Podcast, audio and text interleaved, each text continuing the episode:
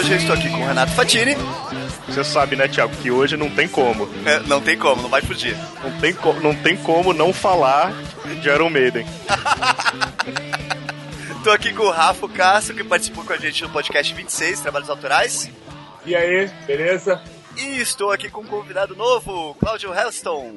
Isso, primeira vez em podcast. Vamos ver no que, que vai dar isso aí. Número um do Brasil.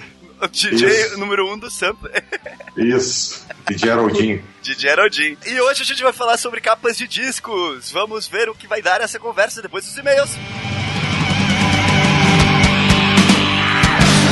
Aí, vamos nessa aí. Sexta-feira tem baile bom, baile bom. MC Lesbão de Geraldinho, número 1 um do sample no Brasil. Valeu? Cavaleiro Jedi 3 real, Princesa Rebelde grátis até meia-noite. Falou? De bigode cavanhaque, sempre mantendo o respeito. De feiti Jorge Lucas com os micreiros do conceito. Eles bom e Haroldinho, dois fanqueiros classe A. A galera se agita quando toca o Istauá. É, e-mails. Abre o um e-mail, Fatini. Opa, tô, tô, abrindo aqui. Hoje é dia de ClichêCast segundo time, né? É, ClichêCast West Coast. West Coast, é. Então aí, a segunda divisão do ClichêCast.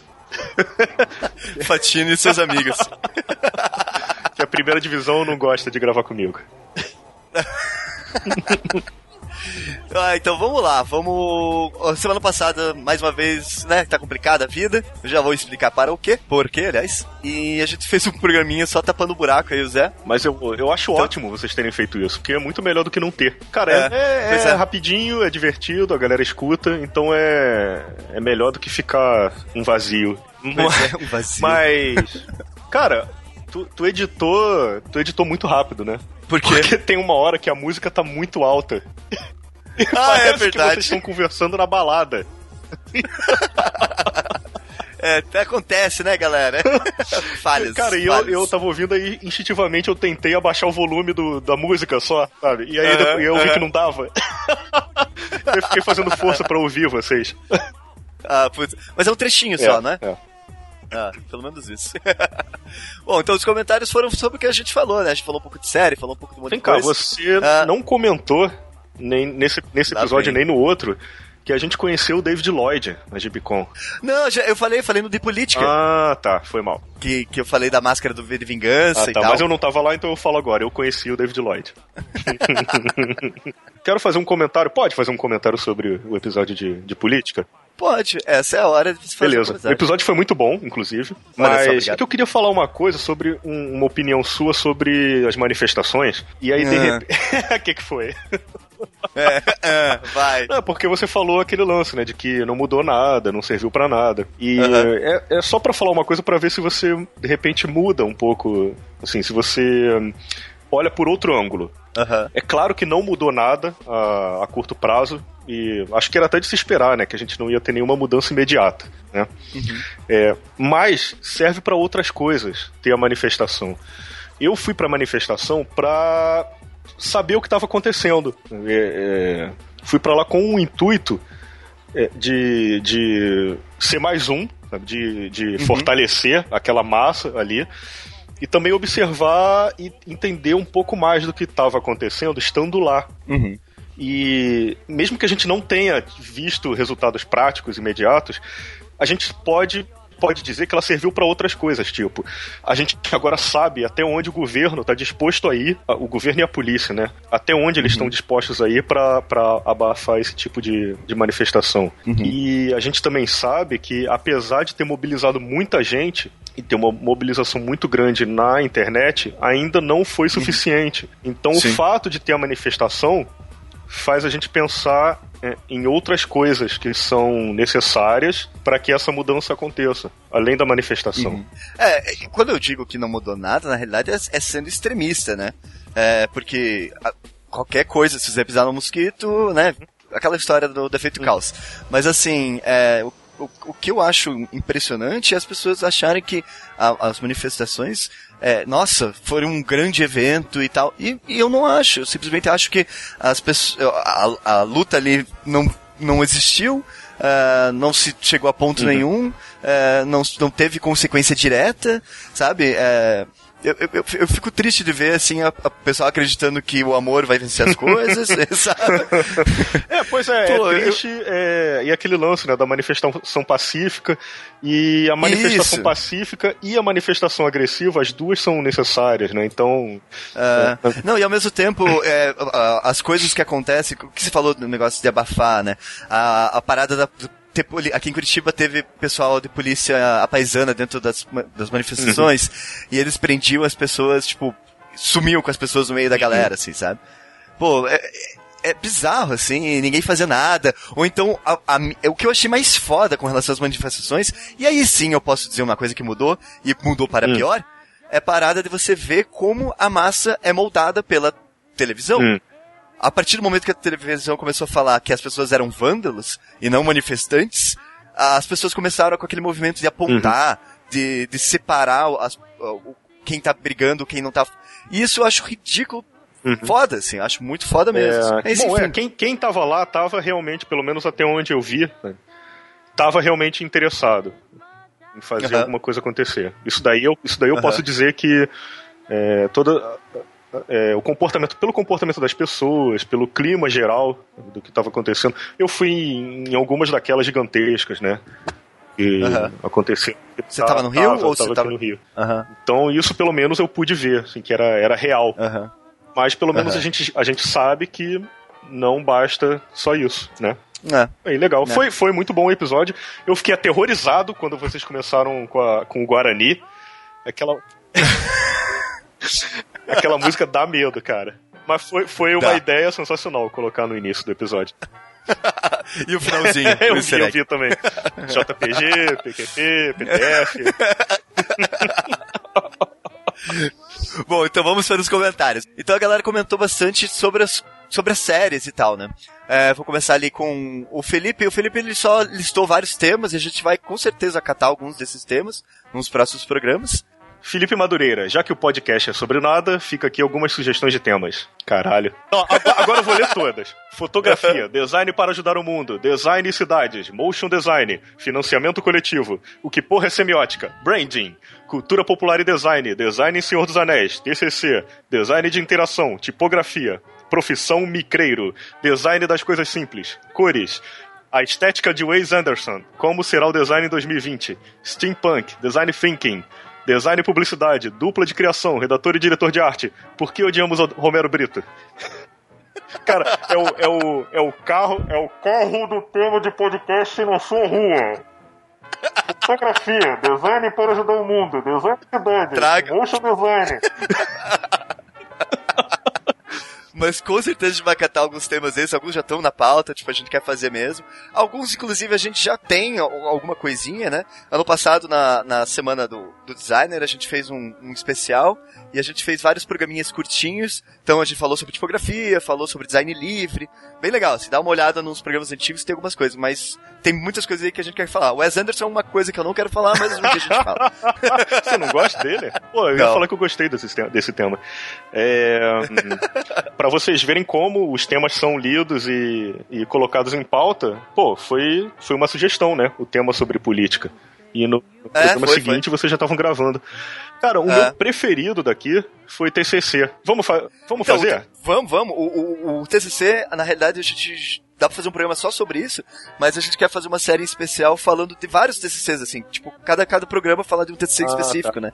A gente fez um com o, com o Rafinha há muito tempo, que é o de experiências compartilhadas, eu acho que é isso o nome, é, que é o TCC ah, deles, né? legal. O cara apresenta o TCC no podcast. Isso, Então isso. faz o seguinte, é. a gente faz o primeiro sobre, é, sobre o que, como funciona o TCC, e Aham. aí junta alguns professores, tipo, Sim, sim. e aí junta alguns professores para falar sobre o que acontece no, no mundo do TCC, e aí depois segue com esses episódios Sim, aí, sim. bem, bem maneiro. Bem Certeza. maneiro. Mas o comentário da Mayara Lisandra, Community é foda demais, e do já o Dr. Who acho meio fraquinho.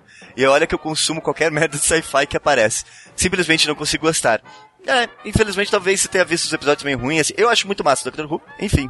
Acho que vale a pena dar uma, mais uma chance, Eu ainda não, sei. vi Doctor Who. Community eu gosto demais, Community é muito bom. mas eu recomendo pular a quarta temporada. É, não É, lembro. Nossa, ficou horroroso. O criador da série saiu, É. ficou É Muito verdade, ruim, cara. é eu parei verdade. de ver na quarta por causa disso. Ficou desfigurado, né? É, eu gosto de Com- Community porque é uma comédia sem risadas. Aí. e Eu Uhum. gosto das comédias sem risadas. Eu gosto da comédia sem risada, porque quando você tá vendo com alguém, você ri num momento e a pessoa ri É, no outro. é. É muito engraçado. E, cara, as comédias com risada eu não gosto de nenhuma. Nenhuma. Eu, eu É. não gosto de Friends, não gosto de How I Met Your Mother, não gosto de Seinfeld, não gosto de nenhuma. Eu gosto de Seinfeld, gosto de How I Met Your Mother, É. gosto de Friends. A Mayara, já que ela consome tudo de qualquer merda de sci-fi que aparece, com certeza ela já viu, mas eu recomendo Firefly. Porra, Porra, né? porra. É uma das melhores séries que nunca foi Pois pra é, só teve uma temporada, mas é maravilhosa. Ah. E eu recomendo também uma série chamada Spaced. Já viu essa? Puta, essa série Muito é muito foda, foda. É os caras que fazem é, a trilogia do- Corneto, né? É, Trilogia do Corneto. É, é a trilogia do Corneto. É, Cara, eu gostei muito da sugestão do José sobre o How- How to Catch Fire. Cara, a série realmente é sensacional. Eu comecei a ver, É, eu ainda não comecei peguei. a ver e não consegui parar. Terminei já, já vi tudo. Massa, massa. É, então, eu fiz isso com o Doctor Who. Eu vi oito temporadas em um mês e pouco. Ai, caraca, essas séries destroem minha vida. Eu odeio isso. Outro comentário da Débora Veiga Ruiz. Doctor Who é muito bom mesmo, viciante. Assisti a primeira temporada em 2005, num fim de semana. As primeiras temporadas são de baixo orçamento, aí rolam umas coisas bem toscas. Mas o personagem do doutor é, é tão apaixonante que a gente releva. É verdade, a primeira, o primeiro episódio tem uma cena que, os- que o cara encosta num lixo, o lixo vira tipo líquido, que é tipo, nossa, é bizarro. É muito bizarro de mal feito. assim. Mas enfim. Rob Batista, Universidade AMB Morumbi. Finalmente ele voltou. O Rob era um ouvinte nosso. E fazia tempo que ele não comentava. Agora a gente tanto insistir, ele voltou. Ah, tá. Ganhou uma estrelinha. Olha, ó, tem, tem uma estrelinha. Quem mais É comentou? verdade. É, só um recado do Rob Batista. Game of Thrones e House of Cards são as melhores das melhores. Já que vocês estavam cobrando, comentei no ClichêCast Política para Todos. Leiam! Aliás, eu trombei o Zé aqui na Avenida Paulista, no meio de milhão de humanos, e ele não comentou nada. Beijos comunistas, pessoal. Pessoal. Pessoal. Pessoal. Pessoal. Hash, hash, hash, hash. House of, House of Cards é muito boa mesmo. Eu também É, nunca- não parei pra ver. Cara, tam- eu, eu também vi sem parar essa daí. Ago- é- Aham. Poxa, é, é claro, né, que é ficção, a gente sabe que as coisas são inventadas. Mas, cara, você Aham. vendo House of Cards, não tem como não achar que é muito parecido com a realidade, sabe? Ou que é uma história de É, alguém, apesar né? de tipo, ser muito. Acontecem coisas absurdas, e ainda assim, você começa a pensar, cara, eu acho que tá muito realista, sabe? Eu vou dar uma lidinha no comentário do Rob no podcast de política, porque ele escreveu um texto, vale a pena dar uma olhada lá, quem, quem tiver interesse Uhum. e tal. É, mas ele fala, ele fala sobre o papel que o design pode, pode influenciar, pode ter realmente com a política e tal. Ele fala de um plebiscito, né, que provavelmente vai, vai acontecer em 2015, com relação à reforma da política e tal. Então, quem quiser tem, tem os links no comentário dele, vai lá no post do podcast de política, dá uma conferida, tem coisa bem interessante que o Rob falou. Beleza. Fatini, quem está ouvindo a gente, onde que pode comentar, você sabe? Bom, eu acho que pode comentar aqui onde está escrito comentários, logo abaixo do post que vai entrar na revistaclichê.com.br. Isso mesmo. Além disso, quem quiser pode procurar a gente nos Twitters, nos Instagrams da vida, em todas as redes sociais. R Clichê, Revista Clichê, você acha a gente Como é que estão assim? os comentários aí? Estão tão mais ou menos, né? Tá meio pouco ainda. Podia É, ser mais. é, o pessoal, mais do que comentários, tem que começar a mostrar o programa para as outras pessoas, para vir mais ouvinte. Por Tô esperando isso, hein? favor, gente. Bom, agora eu preciso dar alguns avisos. Tem umas coisinhas que eu preciso falar e tal, vamos aí. Dia 3 a 9 de novembro vai acontecer a Semana D, aqui em Curitiba, que é um festival de design que vai juntar nomes do design mundial. É um, é um evento que procura desmistificar o design e mostrar que ele está presente no cotidiano de todos. Apostando no conceito Design Transforma, o festival vai apresentar diversas atividades especiais, entre elas palestras nacionais e internacionais, é, além de exposições e workshops. Vale a pena quem tá aqui em Curitiba vir participar, né? E quem não, não tá, dá uma olhada também que o conteúdo é bem relevante. Quem puder vir pra cá, vai valer a pena. Se você ficou interessado e tal, você pode conseguir mais informações no site, na página da Semana D no Facebook, que é facebook.com barra festival.semana D. Vale a pena, daí você já conhece os palestrantes, conhece quem que vai vir aí e espero que vocês curtam. Apareço. Além disso, é, eu participei de um vlog de uma amiga minha, que é o Confissões de uma Doceira Amadora, é a Marina Bibas, e a gente fez cake pop. O que, que é, que que é bem cake legal. pop? É um bolinho dentro do palito. Meu Deus. é, é um, é um vlog de, de, de confeitaria, a Marina é doceira e tal.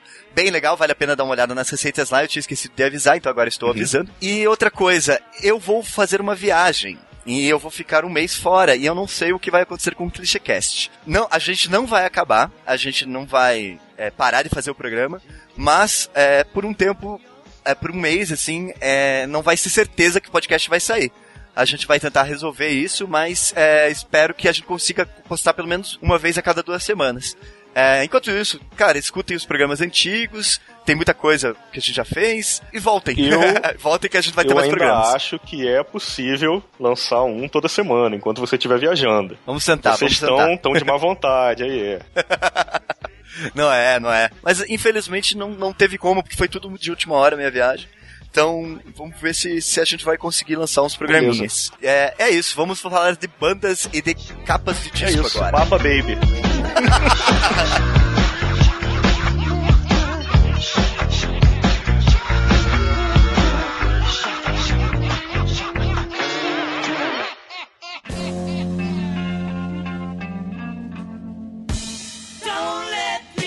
Bom, e para começar, Cláudio, come- conte um pouco sobre a sua vida, já que é a primeira vez que está aqui no podcast. Opa, tudo bem, cara? Eu trabalho na Visorama, é produtora de, de motion graphics e, e, e filmes, né?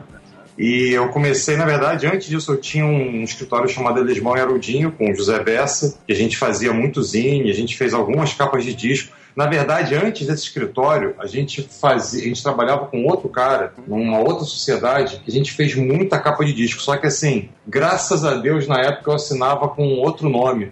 Porque eu prefiro que ninguém saiba que, que- quais capas são essas, assim, porque cada uma é pior que a outra. Não, então é isso, a gente fazia umas capas horrorosas, assim, de disco e ainda bem que na época a gente assinava com o nome de uma outra empresa, assim. Dizem até que a gente passou a assinar como Elismão Heraldinho depois dessas capas de disco que a gente fez, entendeu? Pra ver se o pessoal esquecia e dissociava a gente daquele horror que era primórdios de Photoshop, né? Assim, então, Não, mas hoje você vai falar, né? é, não. A gente forma- vai saber. Cara, não vou não, mas assim, eu me lembrei. mas eu me lembrei. Ficou nervoso. Não vou não, Pô, não vou super. não. Não, não vou mesmo, sim, mas eu me lembrei de uma coisa que, pô, preciso mostrar pra vocês daqui a pouco. Bom, então vamos lá, vamos começar, vamos falar de capas de disco. Beleza. da onde que veio esse tema? Ah, eu, eu e o Renato falando, falamos algumas vezes em off, assim, é, a gente, como a gente falou no programa de música, a gente tem um, o designer tem um contato direto com música, assim, né? E as capas de discos são a capa do livro, né? São um contato direto e muitos designers já trabalharam com isso e tal. É, Inclusive, aguardem o episódio sobre capa de livro. Você vai poder falar, porque a capa do livro é a capa do disco. é, vou, vou repetir isso. O, o Cláudio, o Cláudio e o Rafa, é, eu sei que eles já têm uma afinidade muito grande com música. O trabalho deles não é exatamente, não é só capa de disco, né? Não tem essa especialidade. Aham. Mas essa ideia de convidar os dois é porque eles têm é, essa afinidade grande com o tema, porque eu sei que eles gostam, eles conhecem, e além disso, o- os dois são músicos, né? Uhum. É, e trabalhando foram bem atuantes. Assim. Músicos, músicos. Eu É, é, é. não sou muito músico, não. Os dois Não, são músicos. O, o Rafa é baterista, o Cláudio é baixista, os dois são músicos e tocam muito bem. Ao contrário de mim, que sou baixista, mas sou péssimo. Não, na verdade, assim, eu não faço uma capa de disco há muito tempo, assim, até porque, cara, foi uma coisa que acabou, infelizmente, caindo em desuso, né? é, o disco acabou, não é isso? Pois é, exatamente. Não, não- assim, a, a- na, na época que a gente fazia. Eu nunca cheguei a fazer capa de vinil, na verdade. Uhum. Mas né, quando a gente fazia capa de CD, tinha até, era até uma questão controversa, porque havia uns designers mais das antigas Uhum. que diziam que capa de CD não era design, que capa de vinil é que era design, porque era um objeto, era como se fosse um pôster, e o CD, por causa do formato reduzido, não era considerado muito design. E, na- verdade o CD é um formato muito maldito, né? Porque é aquela capa de plástico vagabunda Aham. que, que arranhava, quebrava, e nunca foi muito bem visto por alguns, assim. Então, além, além de ter acabado, tem muito tempo que eu não faço a capa de disco. Sim. Adoraria que voltasse o formato, né? Assim, mas Ah, mas com- tá, tá, tá, tá acontecendo uma demanda agora, né? Tá voltando. Aham. Eu, eu acho que o vinil voltou a ser valorizado como É, um o objeto. vinil né? voltou, né, cara? É, ó, É. Voltou. Semana passada. voltou, tava, tava Não, viajando. mas ela voltou com uma moral, assim, que eu acho legal é que, tipo, eu tava há pouco tempo atrás, né, sei lá, umas duas horas atrás, eu tava num, num evento que estavam vendendo praticamente só o compacto e o vinil da banda que ia se apresentar. sabe? Não tinha É, nem é- CD, sacou? É, eu acho que hoje em dia quem quer comprar um disco acaba comprando o vinil. Porque o CD você compra o MP3, que é muito mais prático, muito mais fácil. Justamente. É, a gente até falou disso no, no podcast de música, porque o que aconteceu, né? A música virou um, a- um single, né? A galera nem costuma mais fazer um disco inteiro, assim. é, Aham. Principalmente os artistas pop e tal.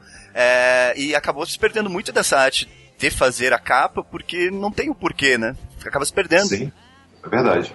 É. Sim, mas agora é, mas agora o pessoal tá se concentrando no- nos vinis de, de tiragem baixa e- Justamente. E, e é pôster, cartaz, é, GIF animado. Não, porque daí você consegue fazer um material que tem um custo, tem um valor, e você pode fazer um negócio bem feito, porque as pessoas vão pagar, né? Elas têm interesse. É um, é bem- é um público específico, É. né?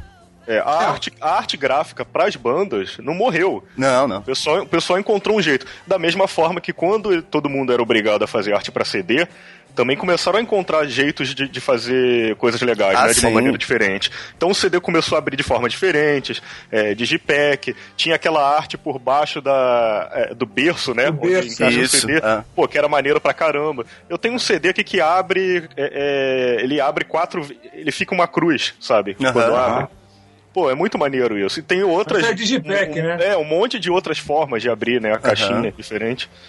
Ó, quer ver um, um- exemplo que eu acho legal de capa, que eu acho que já foi feita, é, se eu não me engano, já foi na época de CD, é a capa do Nine Lives, do Aerosmith, é, que cada, cada página é uma ilustração... Sagmaster.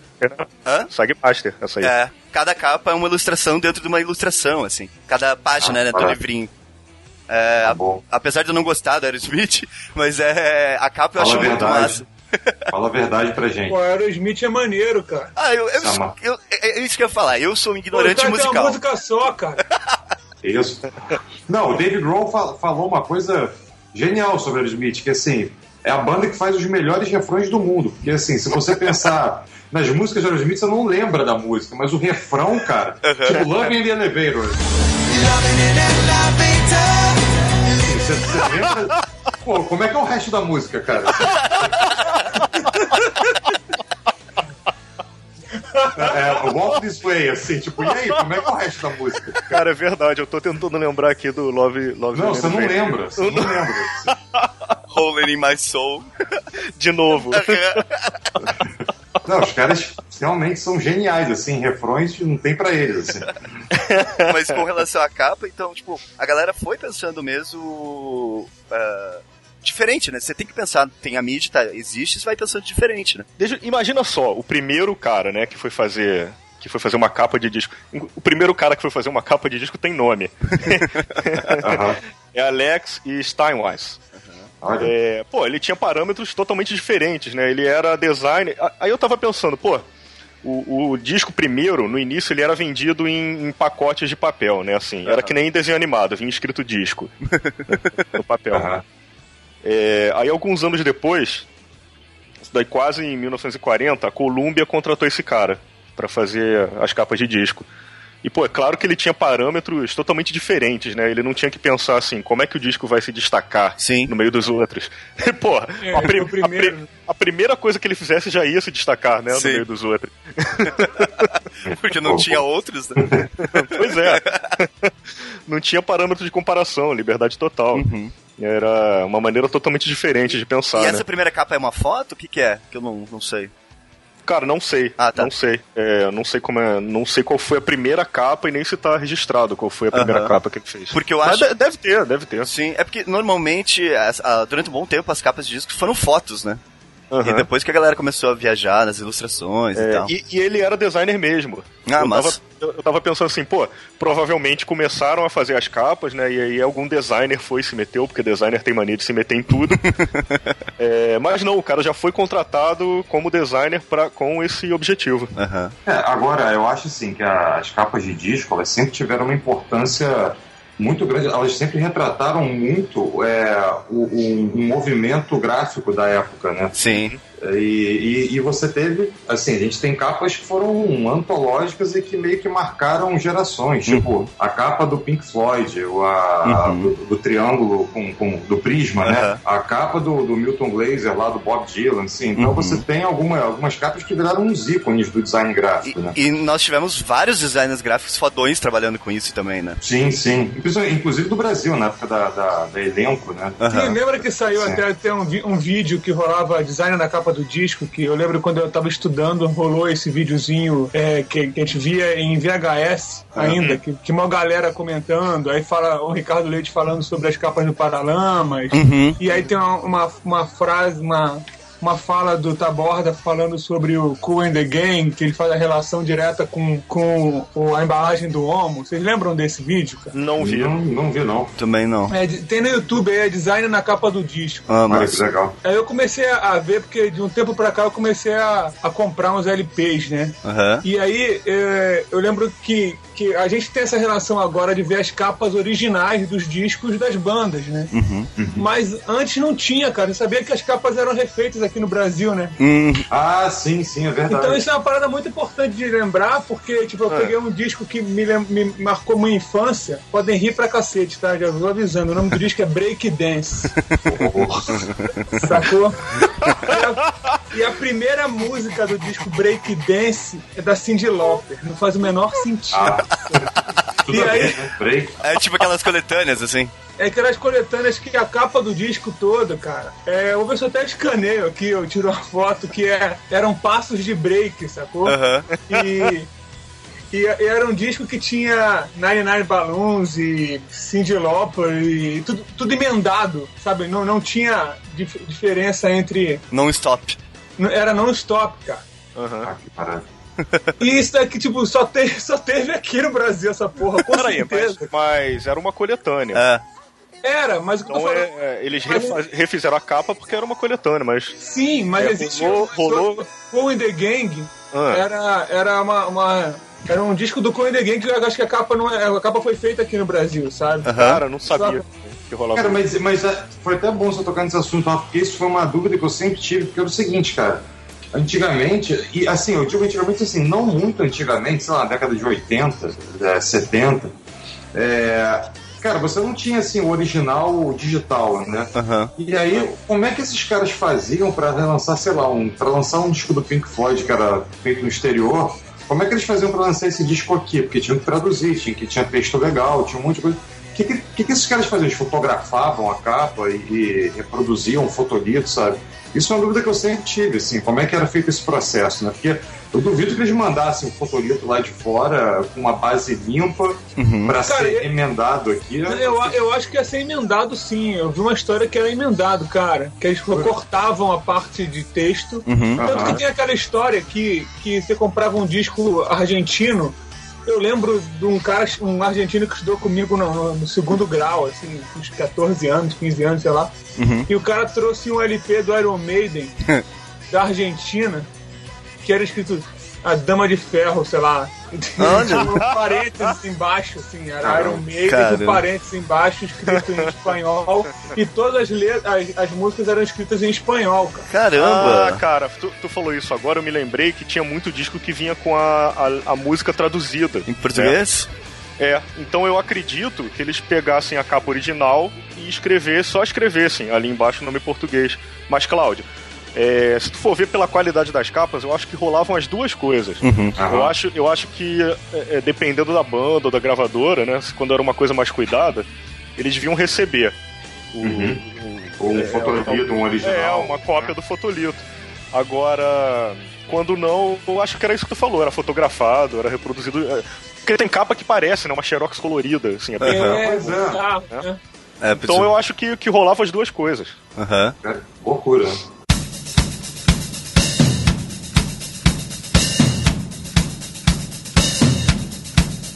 A gente falou de, de designers que já trabalharam com, com capas e tal. Fatini, você falou num outro podcast, Hã? você falou do Storm Torgerson. É, não é... tem como, vamos falar de dele de novo, é... porque... Não, já vamos, com... já vamos começar, já vamos começar desmontando aí. É... que é um cara que fez capas durante muito tempo e de muitas bandas, né? Uhum. E, pois é, ele começou com o estúdio Hypnosis no, nos anos 60, né? Aí era ele, tinha um outro designer chamado George, Uhum. George Hardy. Uhum. Pegaram é, é, todas as principais bandas da época, nos- começaram nos 60, aí foi 70 e 80, e ele foi trabalhando até hoje. Então, o Storm Torgerson fez todas as capas do, do Pink Floyd, Que a gente falou Capas- até agora do, do Dark Side of the Moon, né? A gente falou, Aham. né? Aham. As, as capas do Led Zeppelin. E, porra, se tu vai no site deles, é, o portfólio é infinito, Sim, né? ele fez a capa do Audioslave, mais recente, né? Do Audioslave, do Muse, Mars Aham, Volta. aham. Olha, que legal. E, e, pô, e na, é- pois é, o, o mesmo cara que fez o Dark Side of the Moon fez a capa do Muse. É. Putz, que maneiro. É, e, pô, e na época. Aí eles- dá pra você perceber que é, né? Isso que é o mais bizarro, Aham. né, cara? Pois é, pois é, a identidade visual e ficou atemporal, né? Uhum. Porque, porra, você olha para as obras da época, é óbvio que tem o, o espírito da época ali na, naquela capa, mas. Mas, pô, não é uma coisa que ficou gasta. Não, você olha e não, não tá feio, continua, continua bonitaço, Uhum. né? Do jeito que era. E, bom, começaram a usar fotografia é, e a direção de arte de uma forma que nunca tinha sido feita, né? Uhum. Antes. Bom, não sei se eu exagerei dizendo que nunca tinha sido feito antes, mas pro- provavelmente já tinha sido feito antes. Mas ficou, ficou aquele estilo ficou muito marcado por eles, assim, no estúdio Hypnosis. E, hum, E, e as, a, os Stormtroopers são legais, essas fotografias são meio e- ultra é, surrealistas, assim, né? É, é muito aham, legal. aham. É, pois é, você pega o. E, e até, cara, coisas como aquela, aquela capa do Pink Floyd, que é uma vaca, né, olhando pra. Aham. Como se fosse olhando pra câmera, assim, tipo, Atom Heart Mother. Atom Heart, né? Ah. Tipo, cara, que capa, né? Assim, e, e- e- e que coisa estranha, né? Assim, uma vaca olhando. Cara, é muito estranho, né, velho? É muito esquisito, e é apenas uma foto de uma vaca, mas ainda assim é uma coisa muito esquisita. É. né? Cara, eu coloco essa capa aí na, no meu top 5, assim, de capas, porque. Justamente porque ela era muito estranha. Eu pegava quando era criança, não entendia porra nenhuma. Eu ficava. Cara, mas É, ao mesmo cara, que, que gera, gera esse constrangimento. Aham. É, ao mesmo, ao mesmo tempo que eu não entendia, eu ficava. É a bunda de uma vaca, né? Mas, eu- cara, eu fiquei muito tempo olhando aquela capa quando, quando era criança, sabe? É, e é, e é isso, é ícone do design, né? Assim, virou um, um ícone do design. assim. Uhum. Exatamente, você pegar um top 10 assim, de capas mais emblemáticas de todos os tempos, essa aí seria uma delas. É. Ah, Uhum. Quer ver outra que com certeza ia estar no meio e tem a ver com design também? É do Velvet Underground, né? Do, Ah, da banana? Da banana do Andy Sim. Warhol. Que eu descobri, pesquisando aqui, é, que a primeira capa foi feita, na realidade, era a banana era tipo uma raspadinha. Olha, E daí você raspava e embaixo tinha uma banana feita de carne. putz, demais. hein? Só que o custo da, de- desse disco ficou, tipo, imenso, assim. E daí ninguém comprou. Daí, depois das outras edições, não tinha mais a raspadinha, era só a banana mesmo. Aham. Demais. É. Tanto- Agora, tanto esse- é que tá- esse- do lado da bananinha tá escrito assim, ah, descasque devagarzinho e aproveita, alguma coisa assim. E esse caso aí da, da capa do Velvet é um caso onde é, é, não, não é só a capa, Uhum. né? é um conjunto de coisas. É a banda, o fato de ser o, Andy Warhol, Aham. é toda a história por trás que, que transforma ela numa capa ma- marcante. né? Uhum. Então não, não é só a qualidade gráfica. Com certeza. Que, que se for analisar pelo, pelo gosto, assim, eu nem gosto, Aham. mas é um caso daqueles em que a capa é confundida com a fama do disco. E, né? e isso acontece, E na realidade, da com, com várias capas, né? Porque, queira, Muitas, queira ou não queira, a capa tá representando um produto que é a música, que é a banda e tal. E Uhum. a- o pessoal acaba conectando. Tanto é que hoje em dia se fala muito das camisetas do Ramones, né? Que virou um produto igual o Che Guevara, assim. Uhum. É, e são capas do Ramones que a gente conhece e tal, mas é, virou um produto, mais do que. maior do que a banda, às vezes, até. Não, você tá falando aí do Velvet Underground, dessa capa. Cara, eu aposto assim que, sei lá, 90% das pessoas, ou um pouco menos, talvez, nunca ouviram Velvet Underground. Concordo. Mas se lembram da capa. Sim. A- Não sabe nem quais músicas tem naquele disco, mas a Uhum. capa se lembra. Uhum. Não, concordo totalmente. É, peraí, alguém aqui sabe quais músicas tem naquele disco? Nem a pau. Não faço a menor ideia. Tu sabe, Rafa? Cara, eu ouvi quantas vezes? Acho que eu vi umas três vezes só esse disco. Aí, ó. Quatro entre quatro É. pesquisados. Ou seja, 100% das pessoas não sabem. 100% das pessoas não sabem. Mas tu sabe, esse foi um disco que você eu ouvi pela capa mesmo. É, sacou? aham. Eu tenho que ouvir Foi esse atrás. disco porque essa capa é foda. É, Sim, é. eu, eu, acho, eu acho que eu fiz isso também. Eu botei pra ouvir um dia, mas eu nem lembro. É, eu também tô Se nessa. bobear, o disco é ruim até, sei lá. Não, mas o é. disco não é ruim, não. O disco é bom, Ah, não, é cara. bom. Eu acho que o disco é bom. Mas cara. Eu não, eu não achei bom, não. Mas é exatamente o que você falou, é tanta coisa junto na capa, porque a capa é Andy Warhol, é época, é, é tudo, né? E a capa, quando acaba sendo atemporal por causa disso, que nem as capas do Pink Floyd e tal. Cara, mas é engraçado isso a gente tá falando de capa foda, de bandas que são, sei lá, ícones e tal. Mas existem umas bandas, eu tava até pesquisando aqui, que, que eu, eu tinha essa mania de comprar CD pela capa, sabe? Ainda mais, ainda mais que eu ia nos lugares que eram aqueles sebos bizarros que tinha na Barra da Tijuca, que era CD a um real. Aham. Então eu saía de lá com a cacetada de CD que comprava pela capa. Aí às vezes eu dava, dava sorte, mas a grande maioria das vezes eu dava azar. Mas assim, e eu tava lembrando de algumas delas que, tipo, o nego vai me zoar pra caralho, mas uma, marca, uma, uma capa que me marcou pra cacete, que até hoje eu falo, caramba, é, volta e meia eu tô fazendo alguma coisa no trabalho, que é a capa do Jesus Jones, cara. Não me lembro dessa capa. Que é, que é a capa que tem um bonequinho, assim, e um splash atrás, e tem um erro de registro. Eu nem lembro da porra do nome do disco. Aham. E, e Jesus Jones é, é uma banda que não é nada demais, sacou? Mas é, Era- é o disco, é o disco da, da Right Here, Right Now. É, right here, right now. e aí, cara, eu. É eu- bom, cara, é bom, eu gosto. Só, só que assim, aquilo me marcou porque era, sei lá, eu sempre gostei desses personagens e tal. E eu falo, porra, tipo, o que é Jesus Jones, cara? Não é nada, sabe? Aham. É, uma, é uma banda nada, mas aquela parada me marcou por conta do design, assim, literalmente. E não tem história nenhuma por trás, sabe? É só um bonequinho. Agora- assim. Não, é, agora eu tô vendo aqui a capa, realmente, assim, não, não- é, é um nada, né? Assim, é um bonequinho estampado. Não, realmente, tipo, se você for perguntar assim, o que que. Porquê de, o porquê disso não tem, né? Assim, o que que isso. Uhum. Mas ao mesmo tempo tem tudo a ver com a música, talvez, né? Uhum. Cara, você quer ver uma outra, uma outra banda que, que a banda é esquisita, o- os integrantes são esquisitos e as capas são mais bizarras ainda, é o Primus, né? Assim. Uma parada Ali- maravilhosa! É, ali é um conjunto da obra, assim, da bizarrice. Porque, pô, eu, eu, eu amo Primus, assim, porque eu acho a banda é, é- é a coerência da bizarrice, assim, porque Sim. as músicas são estranhas, o, o, o, o Les Claypool é, é o cara mais esquisito do mundo, o cara tocava um baixo no clipe que tinha alavanca, era um fretless com alavanca, e as capas, cara, não fazem lé com cré, assim, são as coisas mais esquisitas do, do mundo, sabe assim. que, que são eles que fazem, né? Juro, eu não sabia, não. São eles que fazem, é, é- é o Les que faz as capas aí. Ah, e tá é- brincando, tá brincando, sim, sério. e, e tudo de massinha, cara. Olha Porra, que demais. louco. Caraca. Ah, que nem as capas do Beck, né? Durante um tempo ele assinava a direção de arte das capas dele. Aham. Quem? De quem? O Beck, E, Cláudio, tu conhece a, aquela banda do. Tem outra banda do, do Les que é a Sausage, não conheço. que é muito doida também, e eles que fazem. As capas são mais bizarras que a do Primus. Jura, caramba. É esquisito demais, cara. E... Cara, mas é. é...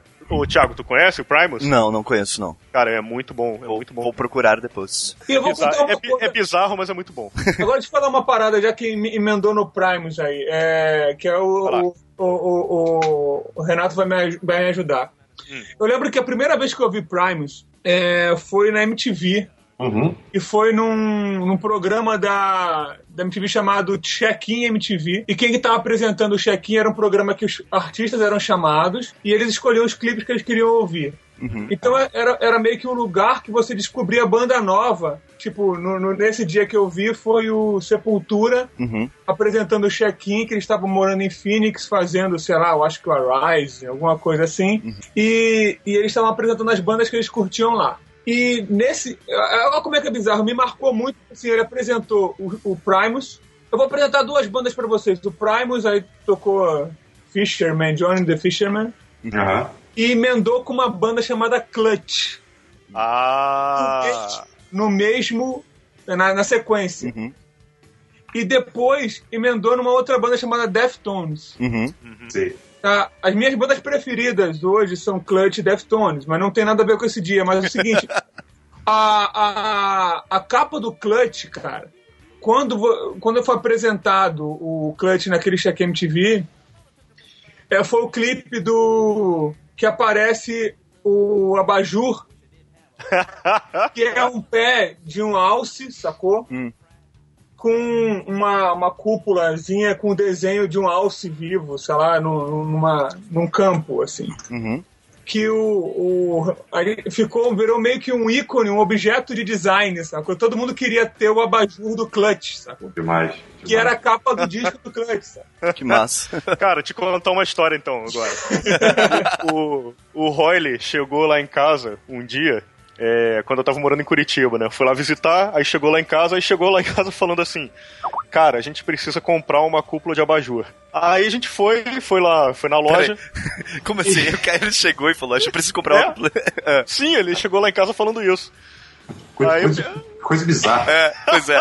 Renato, preciso comprar um abajur. É, eu vim pra Curitiba por procurar um... A- Aí a gente foi na loja e tal, ele ficou procurando que tinha que ser o modelo exato lá que ele queria, do tamanho certo. Aí encontrou, comprou, a gente voltou pra casa. Aí ele tirou da, da, da mala dele uma caneca de pé de boi. É. Aí ele comprou uma lâmpada também, encaixou o abajur, colocou um fio e me entregou assim: toma, Renato, de pre- um presente pra você. ele fez o abajur do clutch pra mim. Cara, que demais. Pô, o Roy comprou um abajur e não foi o da Pixar, cara. Daí traiu o movimento agora, né? Traiu o Tá, movimento. tá aqui, tá aqui na minha estante agora, o abajur Que do Clutch. É, porra, e tem, tem uma galera, e tem, tem vários artistas que fazem, né, as capas do disco Sim. também. Tem essa categoria de, de músico designer, né? É, então, eu já... É, eu ia... o, o Ed Vedder fez capa do, do Pearl Jam. Aham. É, eu ia É. puxar um que, que. Eu falo que eu sou culturado musical, né? Que eu não trouxe música nenhuma de casa. Só trouxe duas bandas.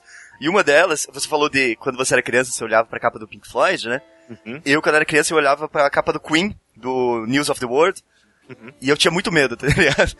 E. As capas dos discos anteriores são feitas pelo Fred Mercury, porque ele era designer, né? Então, o Queen, o Night at the Opera e o Day at Races, é, Day at, é, Day- é, acho que é isso. É, Sério? São do Fred Mercury. Pô, essas capas são boas. São, Ele são, fez? são. E, e as duas são feitas para formar um- uma dualidade mesmo, né? Que uma é branca e outra é preta, e os animais se mexeram e tal. É, Porra, demais. é. E a capa do News of the World, que é um, um robô gigante, assim, segurando os integrantes da banda, ela foi feita. Originalmente a ilustração foi feita por, um, por uma revista de ficção científica. Aí eles são. os- a galera do Ken é meio nerdzona também. É, e daí eles viram o desenho, acharam foda e chamaram o cara pra refazer o desenho. Porque na ilustração original o robô tá segurando um cara morto, assim, na mão esquerda, se não me engano. Uhum. E daí no, ele refez com a mão, segurando os integrantes da banda. Cara, foi até, foi até engraçado você falar isso, porque Queen, é, eu tenho nas minhas lembranças, eu acho que foi um dos primeiros discos que eu comprei, um vinil, Uhum. que, que, eu- que eu pedi assim na época, assim, pô, mãe, compra um disco pra mim, foi um do Queen, que, cara, se bobear, é esse que você tá falando. Eu vou até dar uma olhada aqui. Como que é a capa? Você não lembra? Cara, eu me lembro de uma capa cinza, eu acho- que era isso, uma capa cinza com um robô aí, segurando, É, é, a- a é, acho que é esverdeada, não tenho certeza. ou esverdeado. É esverdeado. Qual, qual é o nome do disco que você falou? É, News of the World. Ah, mas tem as capas do Queen, assim, teve muitas capas que o, que o, Fre o Fred Mercury assinou.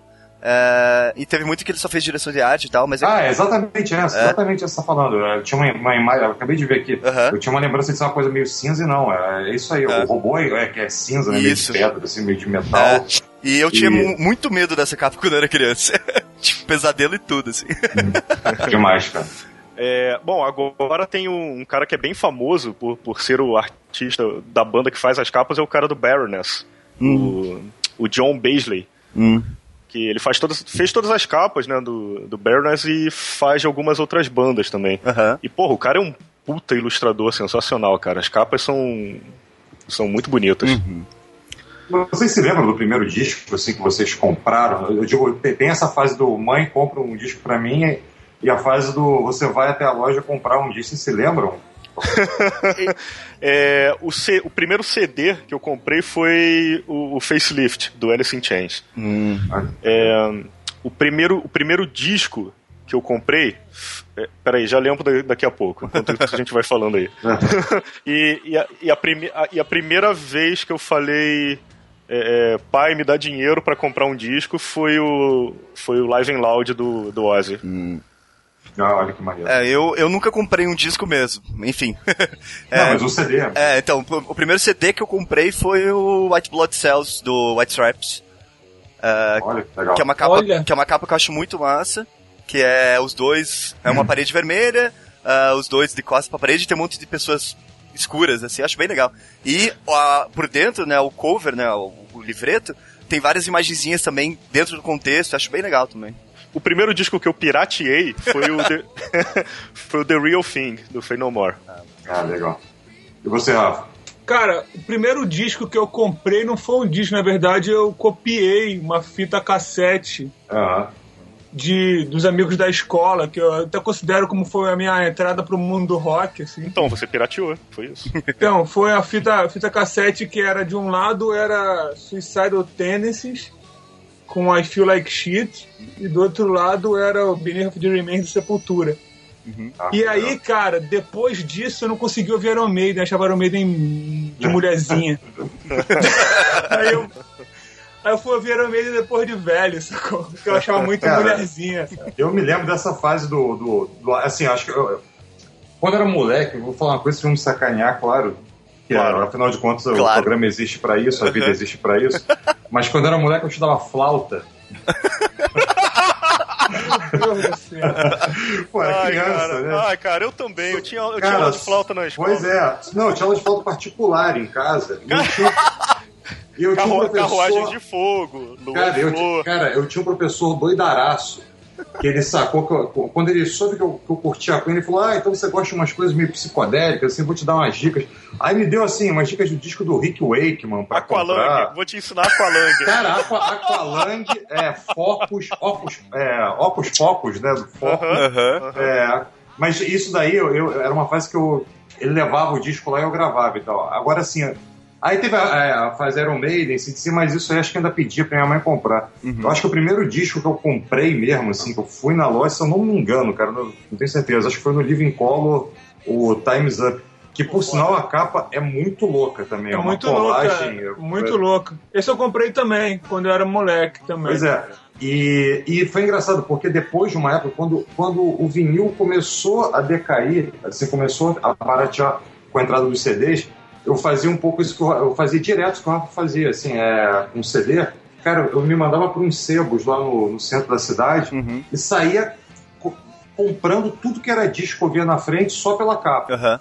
E, e cara, comprei coisas assim, é, e, e foi uma época que eu comecei a descobrir muito é, bandas, músicas. Inclusive tem uma que eu descobri, é, uma banda de funk chamada Brothers Johnson, que era com o George Johnson, se não me engano, e o Louis Johnson, que é um dos grandes baixistas do, dos anos 70 e 80. E que é o o Magic Johnson também. Magic Johnson, né? Assim, Eles Ele são de que. Johnson e essa, Johnson. Essa, essa banda aí é de que comunidade? a comunidade É que é, É, não, funk, como- é funk, né? É, funk, exatamente. É, é lá do A, lá do B, né? assim. Mas é, é o, o Louis Johnson, ele foi um baixista assim, que ele gravou muitas músicas do Michael Jackson, assim, né? O grande hit do Michael Jackson, assim, a, se, eu, se eu não me engano, a Don't Blame Me on the Sunshine, é, é ele tocando. É, e aí, cara, tem uma capa que aí anos depois, a gente, eu e o Zé, quando a gente tinha o escritório de Lisboa que a gente fazia design de bolso e tal, a gente lançava pôster para cada edição do fanzine e tal. Vou até, vou até mandar para vocês, a contracapa era essa aqui, que rendeu depois um pôster que a gente fez, que eu tô mandando o link aí também. Uhum. Vocês podem olhar, que era a arte de se auto-esculhambar, inclusive. Muito bom. A gente aproveitou a foto da- da- da- de trás e, e é um disco genial, assim, é Look Out for the Number One, o nome do disco. Cláudio, você tem que explicar o que que é o design de bolso. Design de bolso foi um zine de design que eu e o Zé, a gente fazia. Começou a fazer em 97, parou de fazer em 2001, se eu não me engano. Ele tinha edição 1, 2, 3, 5, 6, 7. É, 1, 2, 3, 5, 6, 7, 8. É isso. A gente não lançou o número 4 na época para ver se as pessoas estavam prestando atenção na numeração e para e para inventar histórias do tipo, ah, o carregamento foi saqueado, tombou na Dutra, Aham. e, e, e toda edição do Design de Bolsa a gente lançava um pôster junto, assim, que era sempre uma brincadeira, ou com a gente, com nós dois, ou então com tipografia. O Zine ele tinha muito um enfoque muito grande em tipografia. Aham. Eram brincadeiras tipográficas que a gente fazia, escolhia sempre uma única fonte para cada edição e tal. E aí, um, das, um dos posters que a gente lançou, foi na época que lançou o filme Estúdio 54, na nossa, é, quando a gente trabalhava, o nosso número lá era 59A. Uhum. A gente falou, pô, vamos lançar uma, um, um pôster brincando com essa história do Estúdio 54, e eu encontrei esse meu disco do, do Brother Johnson, que tinha essa contracapa maravilhosa, que a gente resolveu se auto-esculhambar com Eles, Eles Brando e Al Rodino. muito bom, muito bom.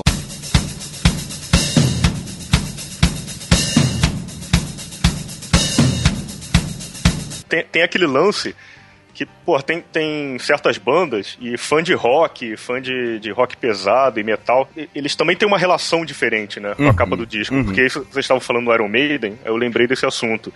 Porque, pô, se torna é, é, parte da banda, né? Sim, sim, aquilo.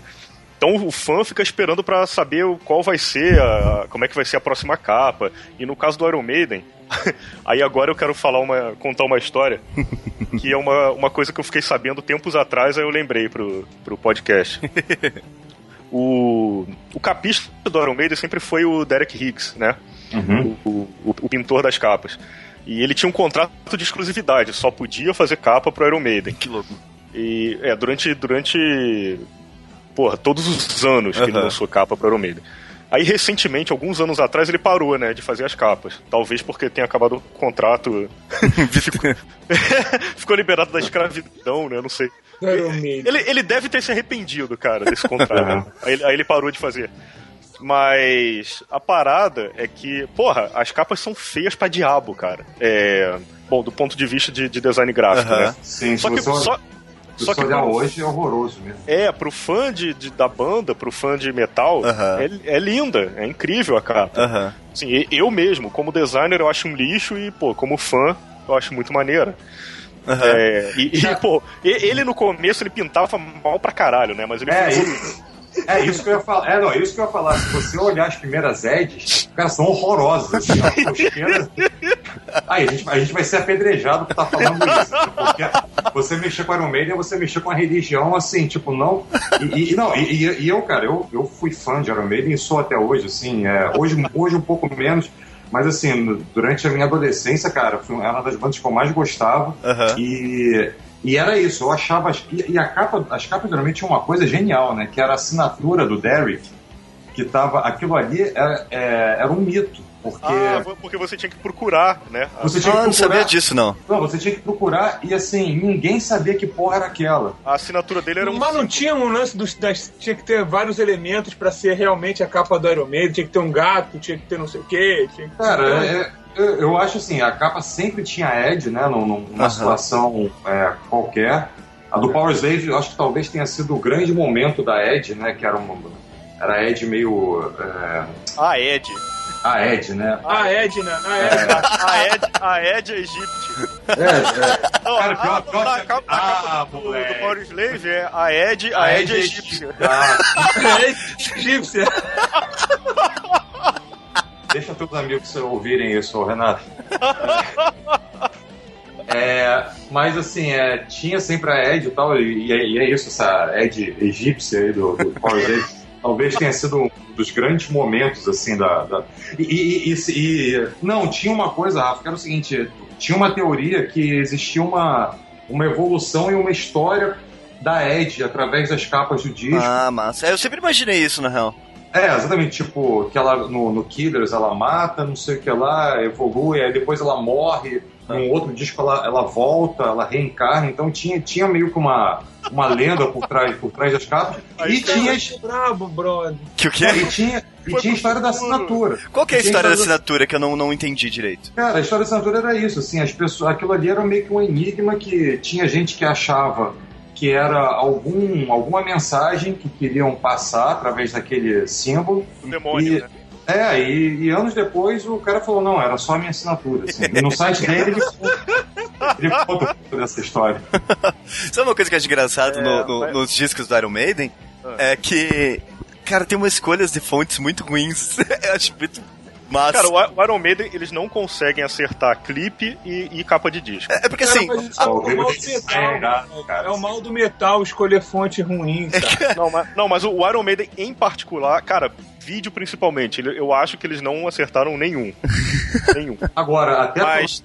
A Ah, tipografia, assim, tipo, a própria tipografia do Iron é super. É um, é um ícone do design. Ah, assim. sim. Mas é, É. eu, eu quero, eu Mas, quero sabe, dizer. eu olha quero- só, vai- deixa eu contar uma coisa do, do Iron Maiden, cara, sobre a tipografia do Iron Maiden. Tem um amigo meu que ele fala que teve um cara que falou: Cara, tu conhece aquela banda Iron Maxiden?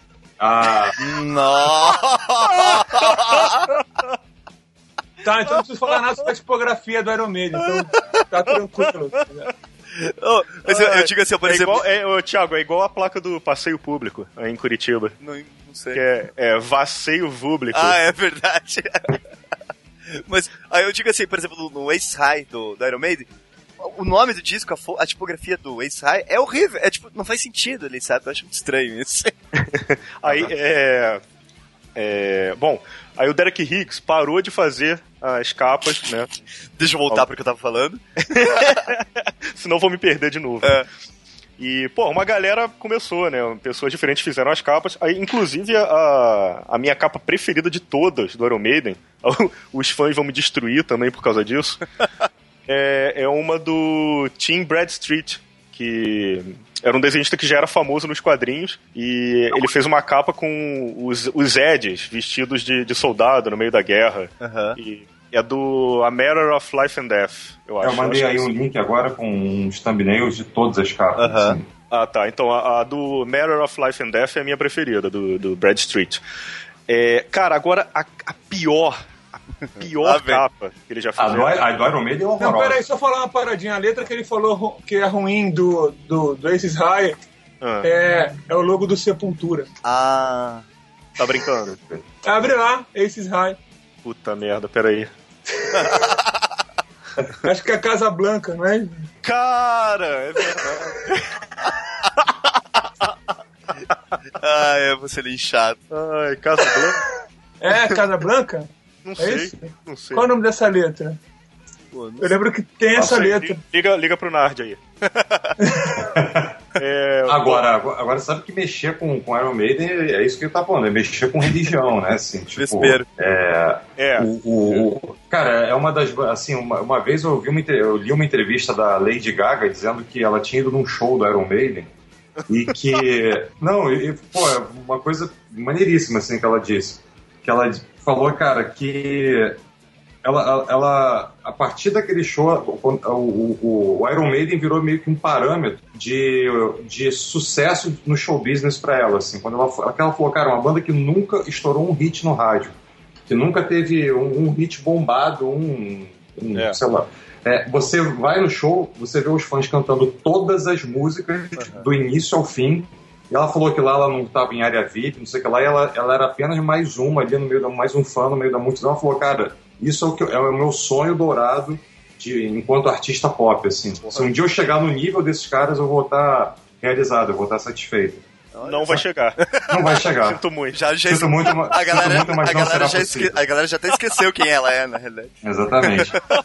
Sinto muito, filhote, É. mas não será possível. Sem saber que era impossível, foi lá e não fez. E foi lá e não fez. É Casa Blanca Antique, isso mesmo. Sem saber que era impossível, foi lá e quebrou três dentes. né? Cara, é, abram aí a capa do disco Dance of Death, do Iron Maiden. abre. Ab- abram aí, abram aí. É a pior, é a pior, é a pior da Nossa banda. senhora. Pô, parece capa de pagode isso aqui, cara. Caralho, um, um 3D do louco, né? Cara, é, a história dessa capa é o seguinte. Eu fui, eu fui procurar quem é que tinha. Não tem crédito. Aí eu fui procurar quem era o desgraçado, quem era o demônio que tinha feito essa capa.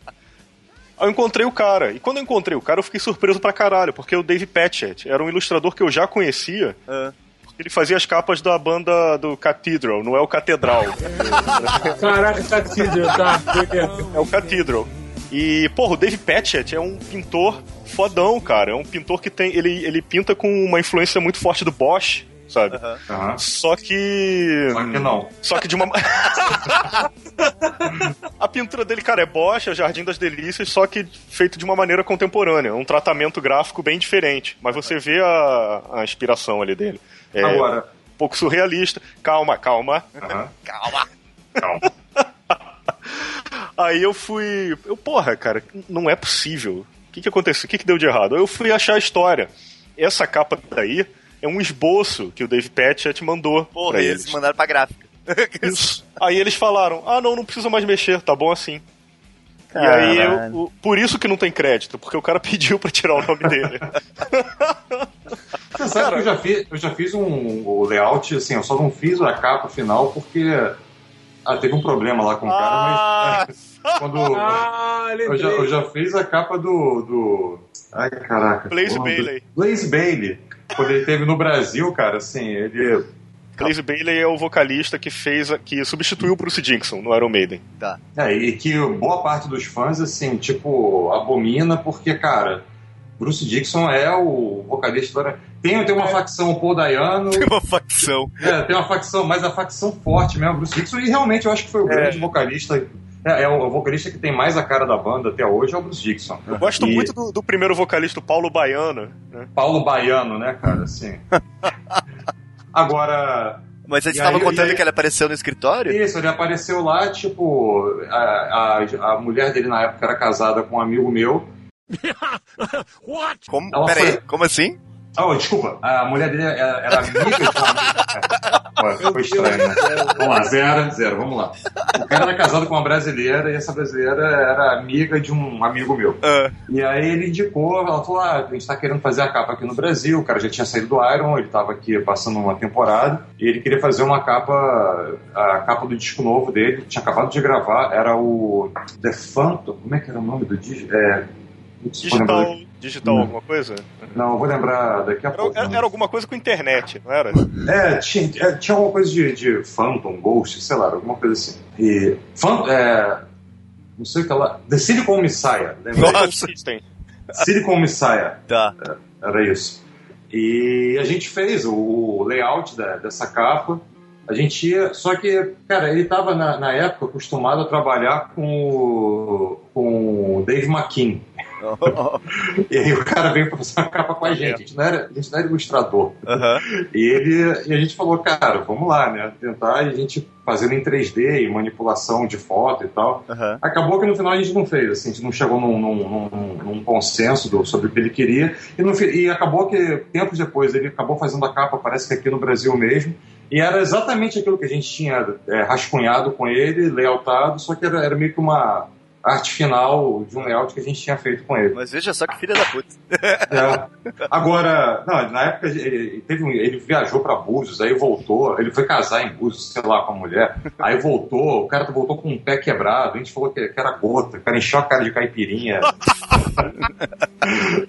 agora, agora, saindo da zoeira e voltando pro, pro nosso tema é, é engraçado, porque nessa, é, nos anos 80, final de 70 e 80, é, é impressionante, até você vendo a capa do, as capas do Iron, como a- a- essa temática demoníaca, né, assim, o, o, o- satanismo, né, era uma temática presente nas capas da- das bandas de rock. né? Aham.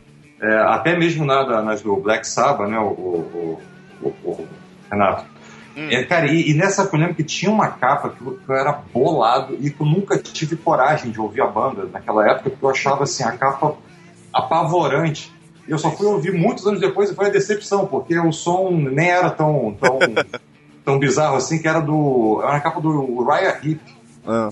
E o disco Pô, é aquilo- Abominog, o nome do disco. Então, que tem um capeta na capa. Cara, é um cap... a capa é vermelha, com um capeta comprei. vermelho.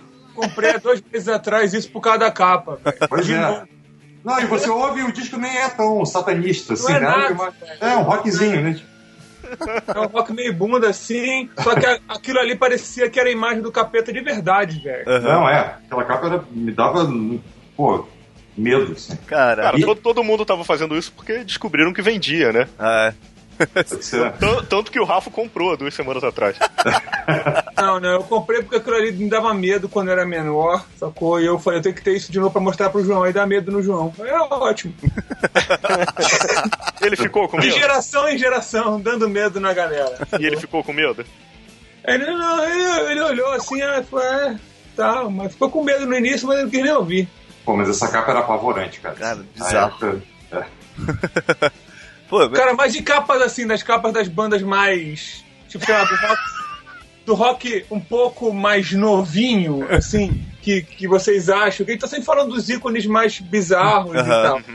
E aí eu lembro que, que dessas bandas de, de- de new metal, que veio com uma galera mais nova, que veio misturando com. Já era do computador já. Aham. é, tiveram algumas que me chamaram a atenção, tipo a do Korn, sacou? Ah. Que é uma criança no, no, no, no balanço e aquela sombra por trás, assim. Me, me lembrou Ah, um pouco aquela, aquela do, do, do Black Sabbath, também que tem uma. Que tem um- uma pessoa, assim, no meio da floresta, que tu não sabe que porra é aquela. É Cara, as capas do, do Oasis eram, eram sempre umas fotos muito boas, né? Assim, É, aquela esse é do, bem legal, né? É. do Be Here Now, pô, aquela foto é maravilhosa, assim. É, a- outra aqui, né? Não é a mesma. É mais ou menos. É a capa do Nirvana, né? Do. do Sei, Never Bite. é, justamente, um ícone também de. Não, genial. É foda. É, e tem uma história aí que o, o, o moleque da capa agora é artista plástico, né? E ele Ele trabalha, trabalha com, Shepard Ferry. É. né? com isso. né? Ó, falando de história de capa, teve uma que a gente teve uma discussão um dia, lembra, Fatini? Da baixista do Smashing Pumpkins? Ah, é. A, a baixista do Smashing Pumpkins, ela tá na capa do Siamese, Siamese Dream. Dream. Ah, é verdade. É, e ela é uma das meninas da capa. E depois de. Ela cresceu, nananã, começou a tocar na banda e ela não falou que ela era a menina da capa. Isso foi um demais. dia o Billy Corgan tweetou, né? Ah, acabei de descobrir que a nossa baixista é a menina do, da capa. E ela nunca falou porque ela tinha medo que a gente não contratasse ela por causa disso.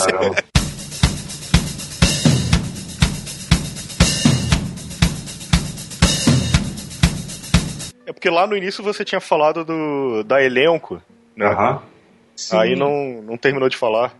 Não, não, eu tava apenas citando assim, tipo, é, capas que fazem parte de movimentos gráficos e acho que a elenco é um desses momentos de ouro, assim, das nossas capas é, do- do- do- da, da indústria fonográfica nacional, né? Porque Uhum. as ilustrações eram maravilhosas, o trabalho tipográfico era maravilhoso, é, é, era sempre alto contraste, poucas cores, as fotos eram sempre super é, contrastadas, então assim, foi só citando como um dos né, um- uma coisa. O disco refletia meio que uma, um movimento visual da época, né? Sempre acompanhou muito, né? Assim, a linguagem visual da época. Aham. É que Quem nem fazia, Blue Note, quem né? fazia Blue Note também.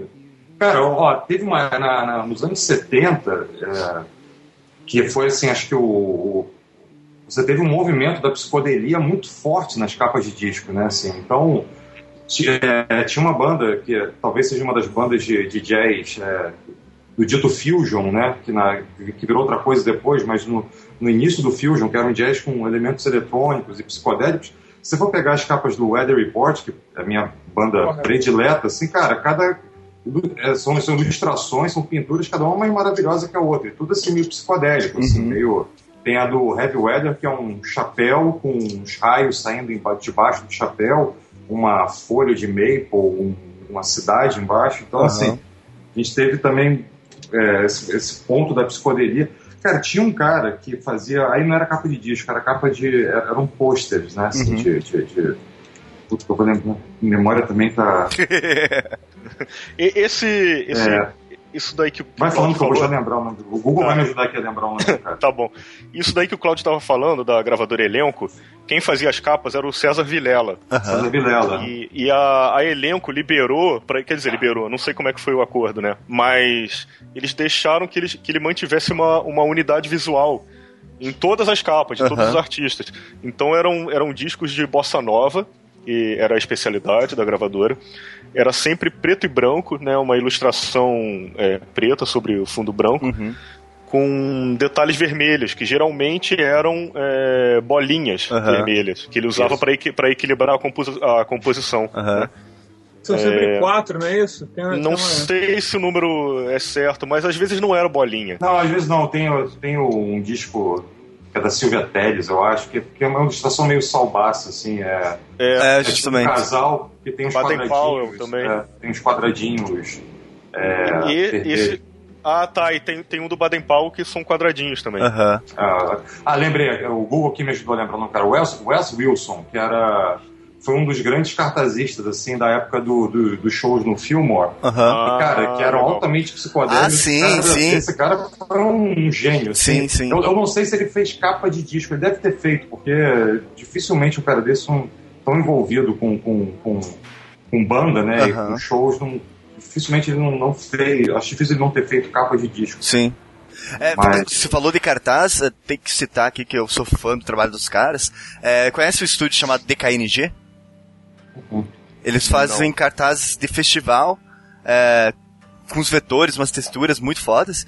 Ah, e, não conheço, conheço Sabe? sim. E É eles animal. imprimem tudo com, com serigrafia. E, Ah, serigrafia, mas isso é uma coisa nos Estados Unidos, cara. É, é um- Muito normal. é, e é não, uma coisa normal, é. E, cara, eu, eu tô quase dando um dedinho pra conseguir uns posters deles, cara. Porque são são muito lindos, cara. É, é É, muito é. massa.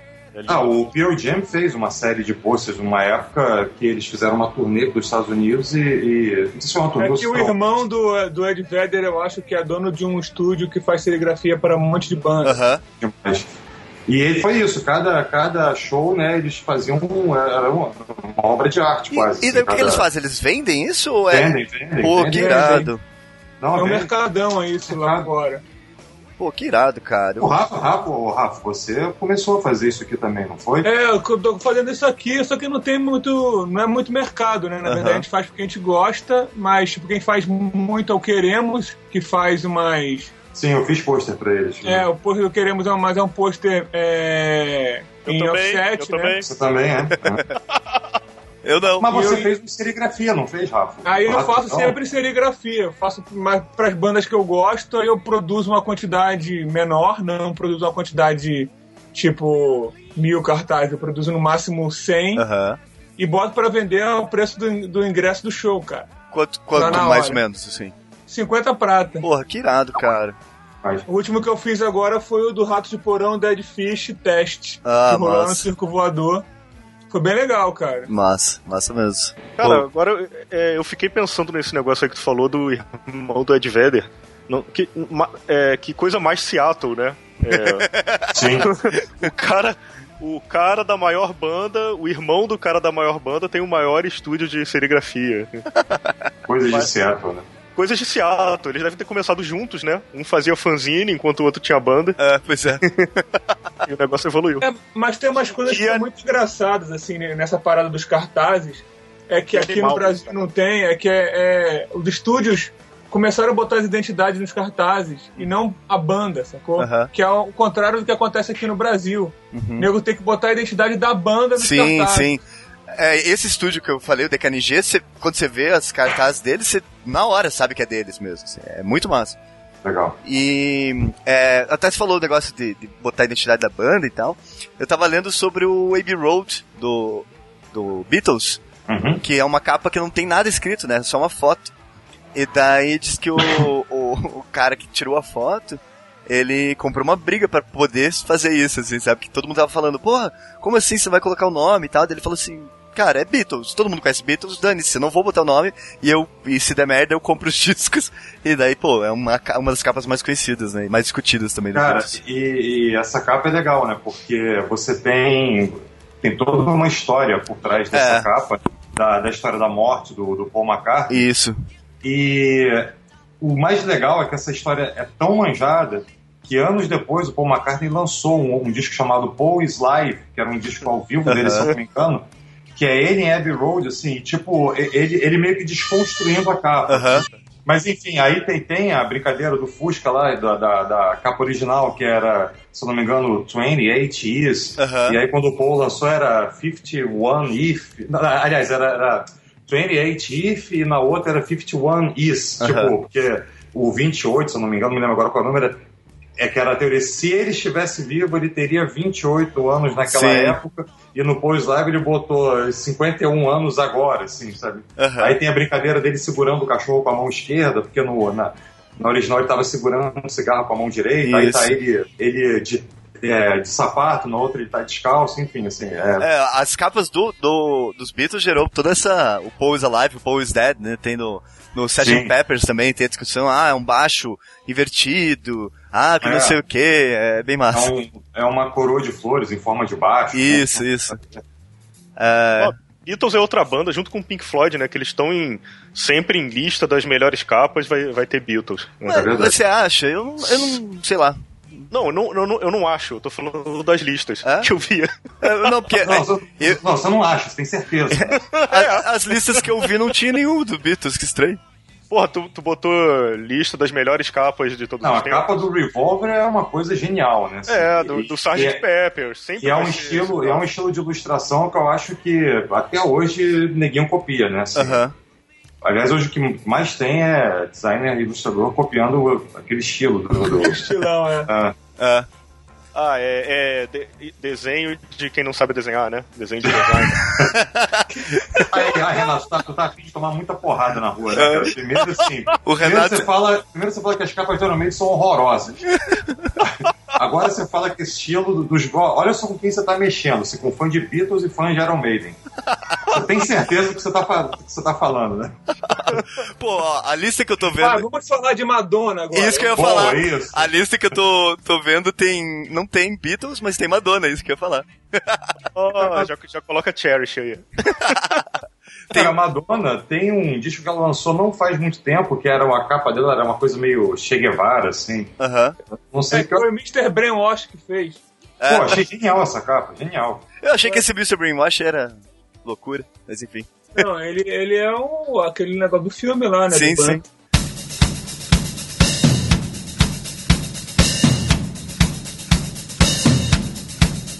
Qual é a capa? Eu queria perguntar qual é a capa preferida de vocês. Bom, Qual é a, qual Uma- é a capa preferida de cada um? uma capa só? É, É, difícil, cara. Vamos botar Ah, então- três capas aí? Ah, tá bom. Então, eu, é porque eu, eu tenho uma que eu acho que é a preferida, Uhum. que é, é a do Harvest, do Neil Young. Vocês lembram? Como não. é que é? Abre aí. Não. É, é uma tipografia, é só caligrafia, é, não é caligrafia, é um lettering, é um lettering, só Ah, isso. essa capa é linda, essa capa é, É, linda. muito É, bonito. é- O nome do designer é Tom, Tom Wilkes. Ela é minha preferida só porque é muito bonito e muito marcante pra mim. O que, que você acha daquela do. do. Como é que é o nome? John Mayer? Born, Que- Born and Raised? Ah, que foi feita. Que foi pelo- feita pelo aquele cara que faz sign painting É, e tal. essa, Genial. essa É capa é genial, essa capa é maravilhosa. Não, Essa é linda porra, demais, É cara. incrível. E ela é, de certa forma, é, um, é uma derivação dessa do, do Do Harvest, Neil, né? do Neil Young, né? Ah, É. Verdade, verdade. Essa capa é linda mesmo. E hum, deixa eu ver, eu cito, posso citar. Bom, já falei da, da Atom Heart Mother, né? Que eu ficava fascinado quando era criança. Ah, e cara, tem um, um designer de capas brasileiro, Elifas Andreato. Ele é muito foda. É, ele fez, pô, a, a capa da Arca de Noé, que eu, porra, fiquei, Ah, sim. fiquei Sim. maravilhado quando era criança, ficava horas, eu recortei, né? Tinha, ele vinha com, Ah. com um pedaço pra recortar os personagens e colar na arca. Aham. E eu fiz isso, tá? eu tenho a capa lá toda mal recortada e colada, destruí a capa. Mamonas Assassina, cara, né? o- Mamonas o- Assassinas, que é, é, atrás é. escrito recorte aqui, estraga essa capa. O Elifas, Andre- o Elifas Andreato é, é um dos caras que fez a maior quantidade de capas no Brasil. Ele fez a capa do, do- da Ópera do Malandro, do Aham. Chico Buarque. E eu conheci ele quando eu fui. A primeira vez que eu fui pra Curitiba, ele deu uma palestra no Purungo. E. Olha. Cara, a palestra dele durou umas três horas. Eu não aguentava mais, mas eu queria ver mais, sabe? E ele Pois levou, um- ele levou os trabalhos num arquivo de Word, assim, então ele ia rolando Nossa. a- a- as capas e não parava de rolar nunca. E Uhum. sabe quando tu olha pra, pra barrinha de rolagem ela tá Ainda falta muita coisa, né? Ah, eu- cara, eu não aguentava mais ficar sentado e a barra tava pequenininha ainda. E eu assim na cadeira, puta que pariu, mas eu quero ver. Sabe? Porque tá demais. Pô, é é legal que você falou, é, é, o Elifas, ele também tem uma capa minha que é top 3, assim. Que é uma capa do Adoniran Barbosa. Olha, Que eu acho muito massa, que é só uma ilustração dele, assim, do rosto dele. E eu acho bem massa. Agora, o nome do disco, não sei dizer. Bom, É, tem, tem uma capa do J.J. Cale Uhum. que, eu, que eu acho muito boa, porque a primeira vez que eu vi essa capa eu comecei a rir. Porque ela era muito esquisita. É de um disco chamado Naturally. ah, Naturalmente, do J.J. Cale. Vê se vocês acham aí. É ah. um, é um- é um guaxinim vestido com uma roupa e um cartola. Ah, boto fé, eu sei qual que é. Já que eu falei uma capa minha, já vou mandar duas aí. É, mais duas. É, pra mim, a, a, a do Queen, que eu falei antes, é uma capa mega marcante pra mim e tem muito a ver com o que eu gosto de, de É, mas esse que é, ilustração. que é engraçado, a gente tá falando de uma parada que é muito. Tipo, eu tô aqui pensando qual capa eu vou pensar e vou dizer pra vocês que envolve um monte de coisa. Sim. Eu acho que é marcante pra você. Você gostou da ilustração, tem a ver com o disco, Aham. tem a ver com o momento, é a banda que É. você gosta ou não. É meio complicado. É, assim. não, é bem complicado. nessa. É, não, é, é- não é tipo as melhores capas do mundo, não. É só, tipo, as, pra gente mesmo, É, né? né? Pra gente mesmo, né? E a, gente, e a gente caiu naquele lance de confundir a qualidade gráfica com. Isso, Sim. é. Né? Porque é, é muito complicado. Se a gente for falar as, as melhores capas, eu não vou falar nenhuma dessas três que eu tô falando. Sim, sim, né? então, Mas, essa é. não, mas é- era, era pra falar as preferidas mesmo. Ah. Era isso que eu queria, porque aí a gente pode entrar depois em, em outro assunto. Mas E, e então, daí é essa do Fala Queen, aí. News of the World. E eu acho muito foda a capa do Cabeça de Dinossauro, do Titãs. Pô, genial, sensacional, sensacional. Que é uma, Bem lembrado. é uma, bem lembrado, é uma né? ilustração baseada numa ilustração do Da Vinci e tal. É muito massa, é muito legal mesmo. Não, muito bem lembrado. sabe alguma coisa sobre, sobre a capa? Quem fez? É. Quem fez essa capa? Cara, eu não sei quem fez, eu sei que ela é base... como eu falei, ela é baseada numa ilustração do Da Vinci, se eu não me engano se chama a expressão de um homem honrando ou um homem gritando, alguma coisa assim. Mas ela foi feita pra capa mesmo? O cara não, pegou não, pronto? acho que não. Pegou pronto. É, eu acho que é uma ilustração meio pronta Ah, tá, tá. do, do Da Vinci mesmo. Mas eu não tenho certeza, não tenho certeza. É meio pronta do Da Vinci. É porque, da é, por- é porque é um esboço, Da Vinci é foda, né? Não terminou. É, era um esboço dele, assim, não era uma ilustração final. Mas eu não tenho certeza, né? Tô aqui É, cagando regra. fala, aí- fala aí, Cláudio, qual é a tua preferida? qual é a Cara, tua? é... qual é a minha? Qual é a né? tua? Cara, é, é isso, assim, tipo, tirando essas todas que a gente falou que são é, ícones, né, assim, do, do, do design, cara, eu, eu vou falar assim, eu não sei nem se são as minhas prediletas, assim, eu vou te dizer uma- algumas que me vieram em mente, assim, nesse papo que a gente está tendo.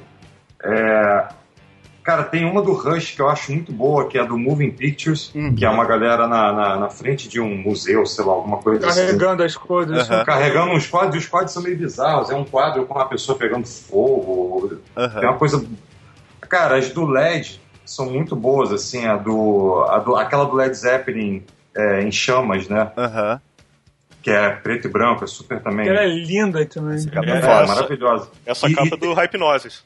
É, e tem, e tem a, a capa do 4 também, do disco deles, que é um cara. Tipo um cara. Uma foto de um cara carregando um, um punhado de palha, assim, nas costas, uns gravetos na, nas costas. Uhum. Isso tem, um- tem, tem uma outra do, do, do Led Zeppelin que é foda também, a House of the Holy, se não me engano. Acho que é o disco que tem, acho que The Song Remains the Same. Que são umas mulheres meio que num, indo por um, Nas pedras. umas pedras, é, assim. Massa. Essa aí, nada. É. Agora, assim, uma capa que é também clássico do design, cara, é a do thriller do, do Michael Jackson, É. né? Que isso nada mais é do que uma foto dele com aquela cara. Vamos lá, vamos, vamos, assim, ser queimado na rua agora, né? Ele com aquela cara de bucha ali dele. deitadinho. Ah, cara mais cara de bucha, velho. O cara de bucha tem todas as capas do, do, do, do Phil Collins, pô. Porra. Que é só a cara dele de bucha, velho. Mas- Todas as ah, capas. lembrei, lembrei de uma muito boa agora também. É uma do ACDC do For Those About Rock, que era um, um canhão Ah. na capa. E isso era muito maneiro, porque no show, é, nessa época, acho que se bobear até hoje eles fazem isso, cara. Quando eles tocavam essa música no show, tinha uns canhões nas laterais do palco Aham. que eles atiravam na- na- nas paulas da, da música. O Caraca. cara cantava lá, For those about rock. pá, Isso. Então, na, na- a capa. Isso é engraçado também, né? A capa era um elemento que esse elemento era levado pro show e era talvez o grande É. momento do show, era quando eles tocavam essa música e tinham um tiro de canhão. Aham. Tá aí o The Wall, né? Pra falar. A Wall, verdade. E Rafa, você? Cara, eu tenho. Vou falar uma capa que me marcou muito, que foi a capa do Ratos Porão Brasil, Uhum. que é a feita pelo Marcati, que eu acho aquela capa do Brasil demais, assim. Eu acho o que fizeram com a agora com a reedição foi uma sacanagem, porque eles tiveram que reimprimir em cima de uma de uma foto ou escanearam de qualquer jeito pra sair o novo LP Aham. deles. Ah, sério? E, é, aí ficou uma bosta, mas a capa, não sei se vocês conhecem, bota aí Ratos Porão Brasil, Aham. você vai ver que é um. Que é a capa um, um, de um maluquinho e tudo acontecendo, uns índios com, com, umas, com umas cruzes enfiadas Aham. na bunda, umas bizarrices Os assim. polícia batendo na galera. polícia batendo na galera, que é, é totalmente. É, parece que é atemporal essa parada. Aham, é. Essa daí eu, eu- lembro que eu tava, eu tava lendo muita revista do, do Esqueleto com Banana, muito quadrinho nacional e, pô, vi que o Rato de Porão tinha a capa do Marcate que eu via nos quadrinhos. Eu falei, cara, demais. Muito sabe? massa, né? E as tipografias eram feitas na mão também, era tudo meio manual, assim, era do cacete. Massa. Uma, uma capa que eu também gosto gosto muito, assim, é, que é de uma banda de, de, de, Lá vem de death metal. Ah, vamos lá. Death metal? É. Death metal? o Ted Reutemann. Como é que chama? É uma Malevolent Creation, né? A- a- Aquela banda parece que foi criada por um cearense, tá Malevolent Creation. né? É uma banda chamada Pungent Stank, cara. Ah, tá. Que, que é uma. Que, é, que é as capas do. Dos Jogos Mortais, dos filmes de Jogos Mortais, eu tenho certeza que foi inspirada nessa capa do Pungent Stank. Pô, eu não conheço como que é o nome do disco. É. For me, For God Your Soul, For Me Your Flesh. Cara, é, pun- Pungent Tent é, é punção lombar, não é?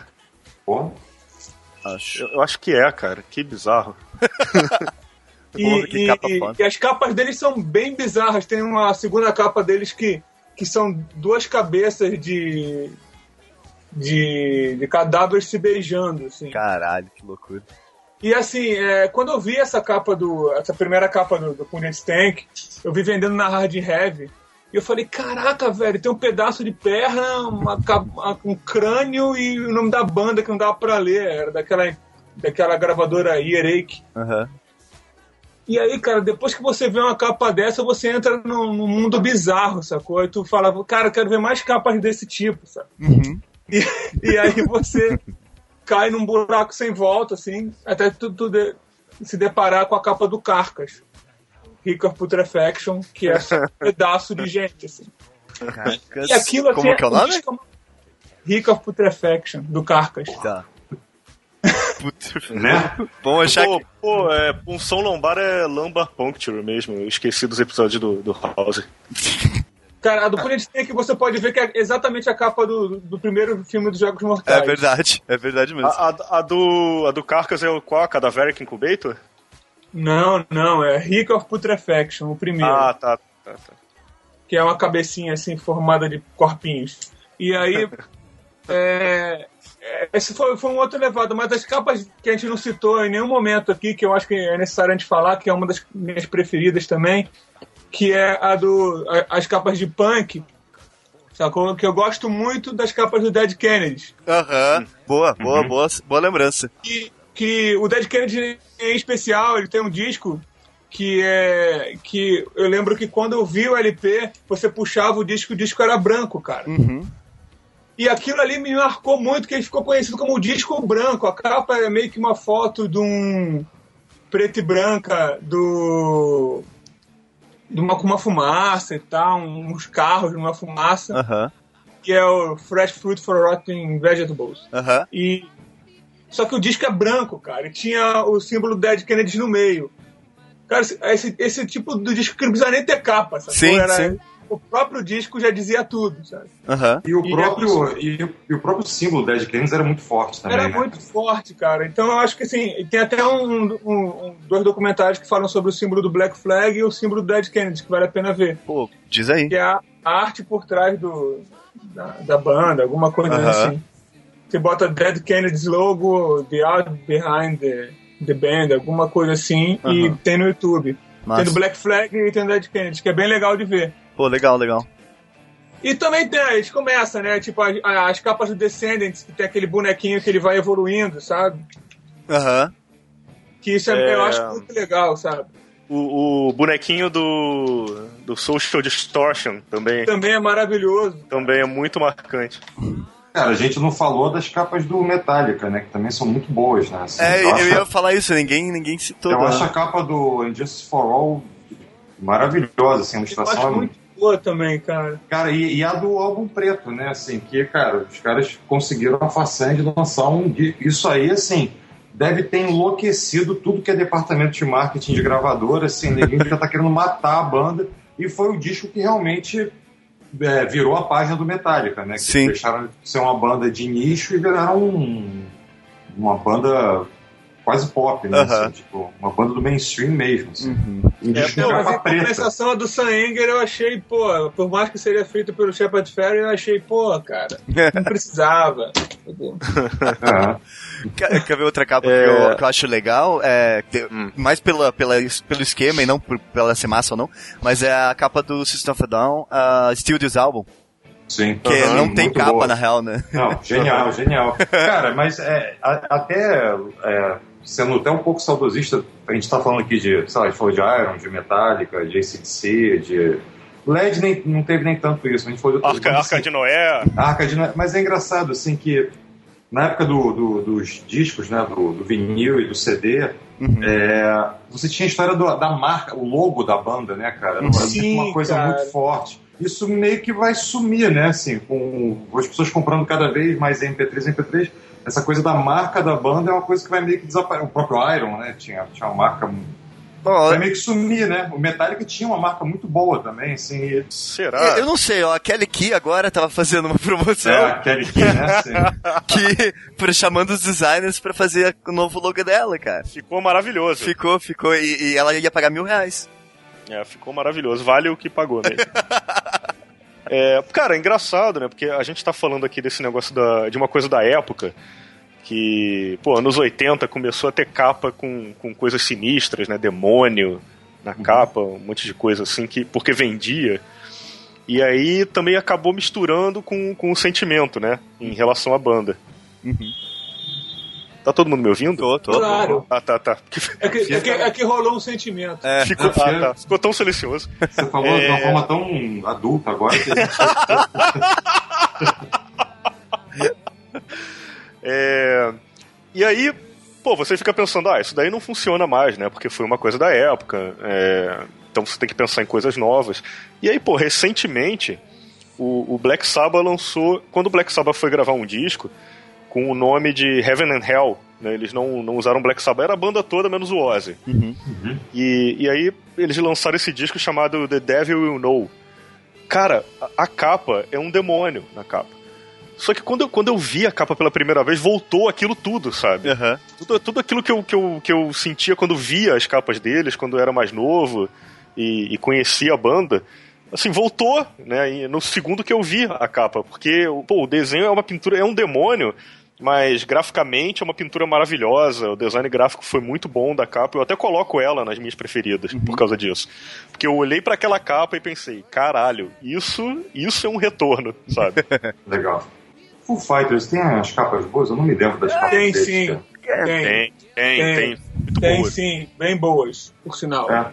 É, porque, assim, eu tava, eu tava tentando me assim, uma das bandas que eu gosto muito, assim, é. E que tem, assim, uma produção de videoclipe genial, que é o Beast Boys. Uhum. Se você for ver as capas de discos deles, não, não são. Ah, grandes cara, mas coisas, a né? primeira é maravilhosa, cara. A primeira é um Qual é a primeira? clássico. Listen to You. Sim, sim, sim, verdade. Ah. Mas já tiveram outras que nem tanto. A Check Your Head é ok. Do Hello Nest, Nest é legal, mas também não é assim. Não, não Cara, uma- eu tava lembrando de umas capas nacionais que são bem, bem, bem marcantes pra mim, no caso. Aquela do, do Planet Hemp, que é a caravana não para, como é que é? Os cães ladram é, Aham. caravana. Que é a cabeça do maluco, assim, daquele velho gordo. Lembro. Caraca, maluco! Que foi na mesma época que rolou aquele Bad Religion também, Aham. que era Grey Race, não é isso? Isso. Que parecia que todo mundo tava botando no rosto. Justamente. Ah, lembrei. Nossa, a capa é maravilhosa. Parece um bulldog. Parece cara, um né? bulldog, e Aham. atrás era um bulldog, sacou? É, na frente aí. era o cara e atrás era um bulldog. Você achei demais aquilo, sabe? Eu gosto É, muito não. da capa do usuário também. Que é um. Eles como se estivesse jogando sinuca e a, a bola é o, é o planeta Terra, se não me engano. Eu acho Não. bem bizarra essa. Cara, Ah, é. peraí, cara, a gente quase esqueceu de falar da capa do Tom Zé. A Bom, a, a- a capa, melhor capa do mundo, né? Da história fonográfica mundial. Antes de falar de cu, eu queria levantar uma, uma- uma parada. Você tá falando de Heaven and Hell aqui. É, ninguém falou do Slayer, cara. Então, e eu lembro que quando eu era moleque, eu via as capas do Slayer, eu comparava as capas do Slayer e falava, porra, um monte de desenho mal feito, sabe? Aham. Pô, é tudo pintura poderosíssima, sinistra, brava pra caramba. E eu achava que quando eu era moleque, eu falava, não, essas pinturas aqui, esses desenhos são meio esquisitos, sabe? E tal. E hoje você vê as pinturas e você fica cada vez mais bolado, sacou? E quando eu vi o Season in the Abyss lá e, e, e olhei essa capa do Season in the Abyss, eu falei, porra, velho, isso aí me faz mal. aí eu lembrei que tem um maluco que, que toca comigo que ele fala assim, porra, não fala Slayer não, que Slayer dá azar. Então eu vejo as capas do Slayer, eu falo, porra, eu, vem a frase dele na minha cara, assim, tipo, Slayer dá azar. E eu acho muito boas as capas, as, as primeiras, assim, até aquela bizarrona que é o Show No Mercy, que tem um, o, o logo do Slayer e tal, e, o- e um, um diabinho, sei lá como é que é aquela porra. Mal feitão, assim, eu acho que, que merece dar uma olhada ali. Aham. Pô, falar de música é isso, né? A gente lembra um milhão de coisas. Sim. E quem tá ouvindo também vai ficar pensando, porra, eles não falaram da banda tal, É. não falaram da banda tal. E, porra, tem, vai ter um monte de coisa pra falar, um monte de estilos diferentes. A gente nem falou de jazz, que tem uma tradição gráfica de capas, porra, lindíssima. É, pô, tem o Low Bro é, nos anos 90, né? Guns, Green Jelly, Menudo, né? Scatterbrain. Backstreet Boys. Xuxa. Ô, a capa da Xuxa é um clássico, né? Mas é porque, porra, é, é É, vocês justamente... repararam que a capa da Xuxa ela tá com, com uma blusa transparente e os peitos ficam aparecendo? Vocês repararam isso? Já, já. Eu reparei isso há pouco tempo, cara. Eu fiquei meio bolado. Tem, Cara, tem era uma uma- capa do uma Mara Maravilha que ela tá com os peitos de fora, não tem? Cara, é um- é uma du, du? época inexplicável mesmo. não, não- sei, não sei, não sei. Não sei, não sei. Mas é é porque, pô, pro pessoal saber, o cara, é, se ele tá pensando em trabalhar com capa de disco, vai pegar alguma coisa no, no, no gênero, no- na música pra fazer, é que, porra, a gente podia ficar falando de, de, de geometria, de composição, de todos esses de aspectos de design e, e Aham. movimentos né, ao longo das épocas. Mas, porra, é, tá vendo como a gente falou de um monte de capas que todo o contexto foi mais importante do que o desenho, né? Sim, em sim. si, da capa. Então é o que o cara tem que, vai ter que pensar, né? Pra, pra produzir uma capa marcante. Uhum. É, em tudo que tá em volta da banda. É claro que, porra, muitas vezes foi um golpe de sorte, né? O, Assim. de- o designer não esperava. Mas, pô, no, no, no caso do Andy Warhol, aquilo foi tudo orquestrado por ele, né? Claro. Uh, Então, assim, é, é, às vezes o designer vai ter esse poder, às vezes não, mas, mas é uma coisa a se pensar também. Sim. É, não tem aquela história do- da, da capa daquela, daquela banda que copiou o Chan, sacou? Que é. Não, qual banda? Teve- Conhece? É o Tio. LMFO. Ah, LMFO. É, é- ah, sim, é justamente. Hã? É, Não sei. LMFO, é. Mesmo. LMFO copiou a capa do Chan, brother. É, é a me- copiou a capa Na do Chan. cara brother. dura, na cara dura. Caralho. O quê, cara? O quê? Que- É uma que boa, a, a bunda com a cabeça. sacou? Mas que banda é essa, cara? LMFO, aquela que canta I'm sexy and I know it.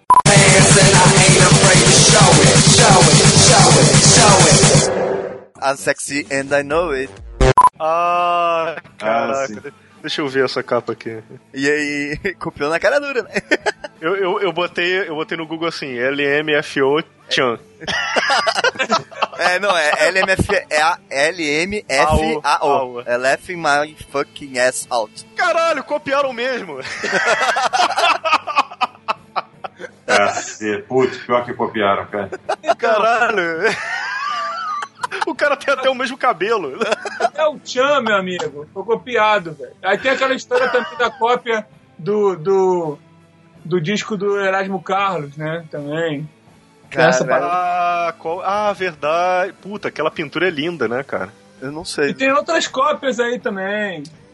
Falando em Erasmo Carlos, pô, ainda tem o Ricardo Leite, que fez Ah, o várias Ricardo, é- Ricardo fez tudo, né? Assim. Fez tudo também. É, várias, várias capas do Erasmo Carlos, várias do Zé Ramalho.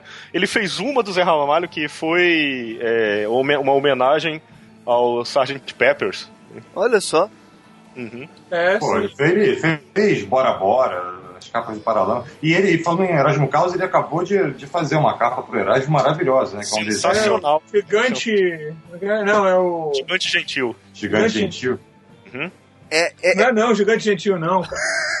É, cara. Não, É não? sim, é sim, cara. Não é não. porra, que capona. É gigante gentil. Não, não é não. Não é não, não é não. Ah, é assim. Gigante gentil, Rafa, devia, ser seu, seu codinome, né? Assim, gigante suave, gigante gentil. Pro inferno. Ah, Mas ele fez muita capa pro Paralamas também, cara. Assim, as capas. é, é ele que lançou um quadrinho agora? Não, Ele ele tá não lançou fazendo, o quadrinho, tá não, tá fazendo. fazendo. Isso, tá fazendo, é. é. Sobre uma viagem que ele fez pra. pra... Pra, Pra. Bruxelas, é, justamente. Eu vi um mini videozinho com ele falando, e daí, e daí eu fui procurar o trabalho dele. É, tem muita coisa mesmo, né? Fez capa do Paralamas, como vocês disseram e tal. Não, Sim, é de acompanhar, moto, acompanhar a história do trabalho do Ricardo é acompanhar o design gráfico de capa de disco. Aham. Quer ver uma capa brasileira que eu acho interessante? É a capa do primeiro disco do Skunk. Que é um. Ah, Que é um Você acha interessante mesmo? eu acho, acho interessante, acho uma capa legal. fazer bullying. pode falar, Rafa. Pode, pode me bater a próxima vez que Não, você não, que eu não acho nada interessante, mas tudo bem. Como é que é essa capa? Eu acho o disco bom, mas eu não acho muito interessante, não. Sério. É o cara qual, é com. o, qual é o primeiro? É o Calango? É, ele mesmo. Não, não é o primeiro, não, cara, Não, viu? ah, o desculpa. Calango é outra coisa. velho. Ah, qual que, é, o pri- qual que é o primeiro? Eu conheci. Obra aí, Skank, primeiro disco, vai ver se é interessante. Cara, é feia pra caralho. É. É, ah, é não, um chamado. não, é, é o Calango. Porra. Ô, cara, tô- Foi mal, foi mal. cara. Caralho, Chris Cross. Caralho. Ainda bem que você perguntou qual que era o disco, Renato, senão ia passar bizarro, ia ficar mal. Ah, velho, tô aqui boladão, falei, onde é que eu tô me metendo? O que, que é esses caras que o Fatini me apresenta, né? Cara, é muito escrota essa primeira. eu gosto muito da capa do Rapamundi.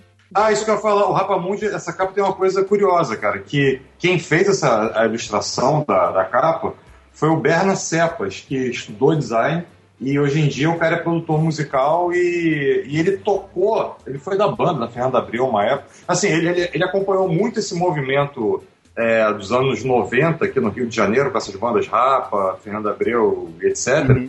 É, só que ele também era designer e talvez tenha sido uma das poucas capas que ele fez. Eu não sei, não acompanho, não a carreira do Berna de designer. Eu conheço muito mais o trabalho dele de músico, que é sensacional. Mas o, essa capa do Rapamundi foi ele que fez, cara. Pô, massa. Pô, muito legal, cara. É, que é um, uma, é meio que uma, um boneco de posto, né? Assim, É. com umas É. placa.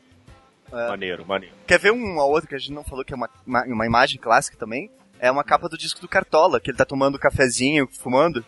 Aham. É muito massa essa capa. Muito bonitona, assim. E é clássica também. Uhum. É, o lado A, lado B do Rapa também é legal, cara. É, É. Ah, sim, mas a o lado A, lado B foi que o Dose Green fez, não?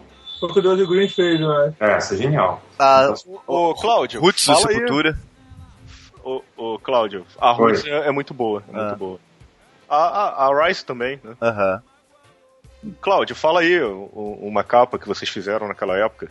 Uma, pelo não, menos. vou falar não, não, Deus me. Ah, vai, cara. Cara, não, me- não, mas não era de ninguém, ninguém que vale a pena ser, ser citado. se, se fosse uma parada Ah, assim. ah, não. então você fez capa pra Malu Magalhães. Ah, Cara, mas ó, falando em Malu Magalhães, Ih, acho que tem uma, caralho. tem uma capa, que, se eu não me engano, é do Camelo, que é muito recente agora. nossa, Soul. É, genial, cara. Essa é genial. Eu acho uma capa bem legal também. É, é só escrito Soul, só que se você virar tá escrito nosso, tá ligado? Mas não tem um produto que é assim também? Tem, Natura Soul, Natura. É. Mas o produto veio depois. Ah, caralho. É uma capa Ah, legal. esse I am Groot, we are Groot. Cara, e capa de demo, cara? Vocês lembram? Claro. Eu Pô, não. cara, é, é, é, capa de, da de Juliette. demotape. Demotape era um troço muito maluco, né, cara? Olha, eu, Eu tenho uma demo só, que eu acho que foi a única demo que eu consegui na minha vida inteira, que é um, de uma banda aqui de Curitiba, é, que é o Bubarelas, e daí a capa é o hambúrguer, assim. E é uma capinha legal, assim, mas eu não, não lembro, não tem muitas referências de demo. Vocês Eu acham me lembro da demo do Juliette, que era uma banda com Benegão, se eu não me engano, bom pra caramba. Bruno Migliari no baixo, pô, a banda era uma porrada. Aham. E, e eu me lembro da- do, do Jason também, que era uma banda lá de Niterói. Isso é esses bandos que o Fatini se amarra aí, cara. Cara, o Jason sempre Jason. mudava o logotipo, né, cara? É isso. É, o logotipo era igual era- do Oasis. Não, era igual do Hanson, não era isso? Só que Era era do. Hanson, do Oasis, Aham. e ia mudando, cara. É, é, é. E o, o amigo meu, Ronald, ele fez a capa que tinha um, Porra. tinha um nome muito bom do, do Funk Funkers. Que o, o nome do CD era Bailão Classe A. Ah, vamos passear, claro. Muito bom, muito bom. Esse, esse daí eu tenho esse CD, Bailão Classe A. aí, capa do Ronald aí. Que massa. Depois tem que, tem que citar o Mota que fez o- a capa do, do Benegão, o seletor de frequência, Hum. que com, o- com esse disco novo dele aí, que o disco é uma porrada, né, cara? Aham. Aham, aham. Que é toda ilustração e tal, é bem legal. Tem uns adesivos, né? É, tem alguma coisa assim ou não? Ah, tá. Cara, eu, eu não tinha não vi adesivo, não. Tem como botar as brincadeiras dentro. Porque na época, é, que com CD você conseguia fazer umas brincadeiras Justamente, né? boas, né? Tipo, que nem Cara- aquele do Bloodhound Gang, que você pega o CD, bota a língua no meio e parece um peitinho. Cara, vocês lembram é, de algum disco ou CD que vocês abriram e, e, caralho, não esperava por isso? Tinha alguma coisa inusitada dentro? ah, o do Tool, Ah, como é que era? Que você abriu o disco, tinha um, um- um negócio meio holográfico que você virava. é, você ficava olhando, né? Parecia aquelas figurinhas é, holográficas que se mexendo as coisas, sabe? Uhum. E aí, quando eu abri o disco, eu vi que todas as, as capas, é, todas as folhas é, do, do disco, você podia virar e fazia movimentos também, cara. Ah, que massa. Ah, tá. É o Tu Anima, se eu não me engano. Massa. Mas, mas aí já, já era CD, né? É CD, é. É, eu não, particularmente, não lembro de nada, Não não. lembro também, não. É. Não, tá. Pô, que triste. Vamos ouvir uma coisa triste agora. Kelly Key. Cara, eu, eu ouvi essa hoje a- a- o pior trocadilho com Kelly Key da vida. É. Tudo posso na Kelly que me fortalece.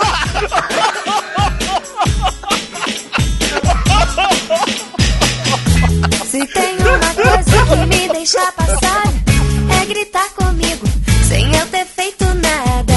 Se tem uma coisa que eu não admito, é gritar comigo. Você gosta de mandar, você só me faz sofrer. Você só sabe gritar e grita sem saber. Mas com isso você encerramos, baixinho Caralho, perfeito. E não falamos de cu. Cara, que, cara, que inveja. Que inveja, cara. Que inveja de, de quem inventou Que isso. inveja de quem inventou isso. Mas peraí, a gente falou do Tom Zé? Não. Ah, agora foda-se. Foda-se. Tá, Tem o link aí com a história da capa. Pronto. É, bota o link,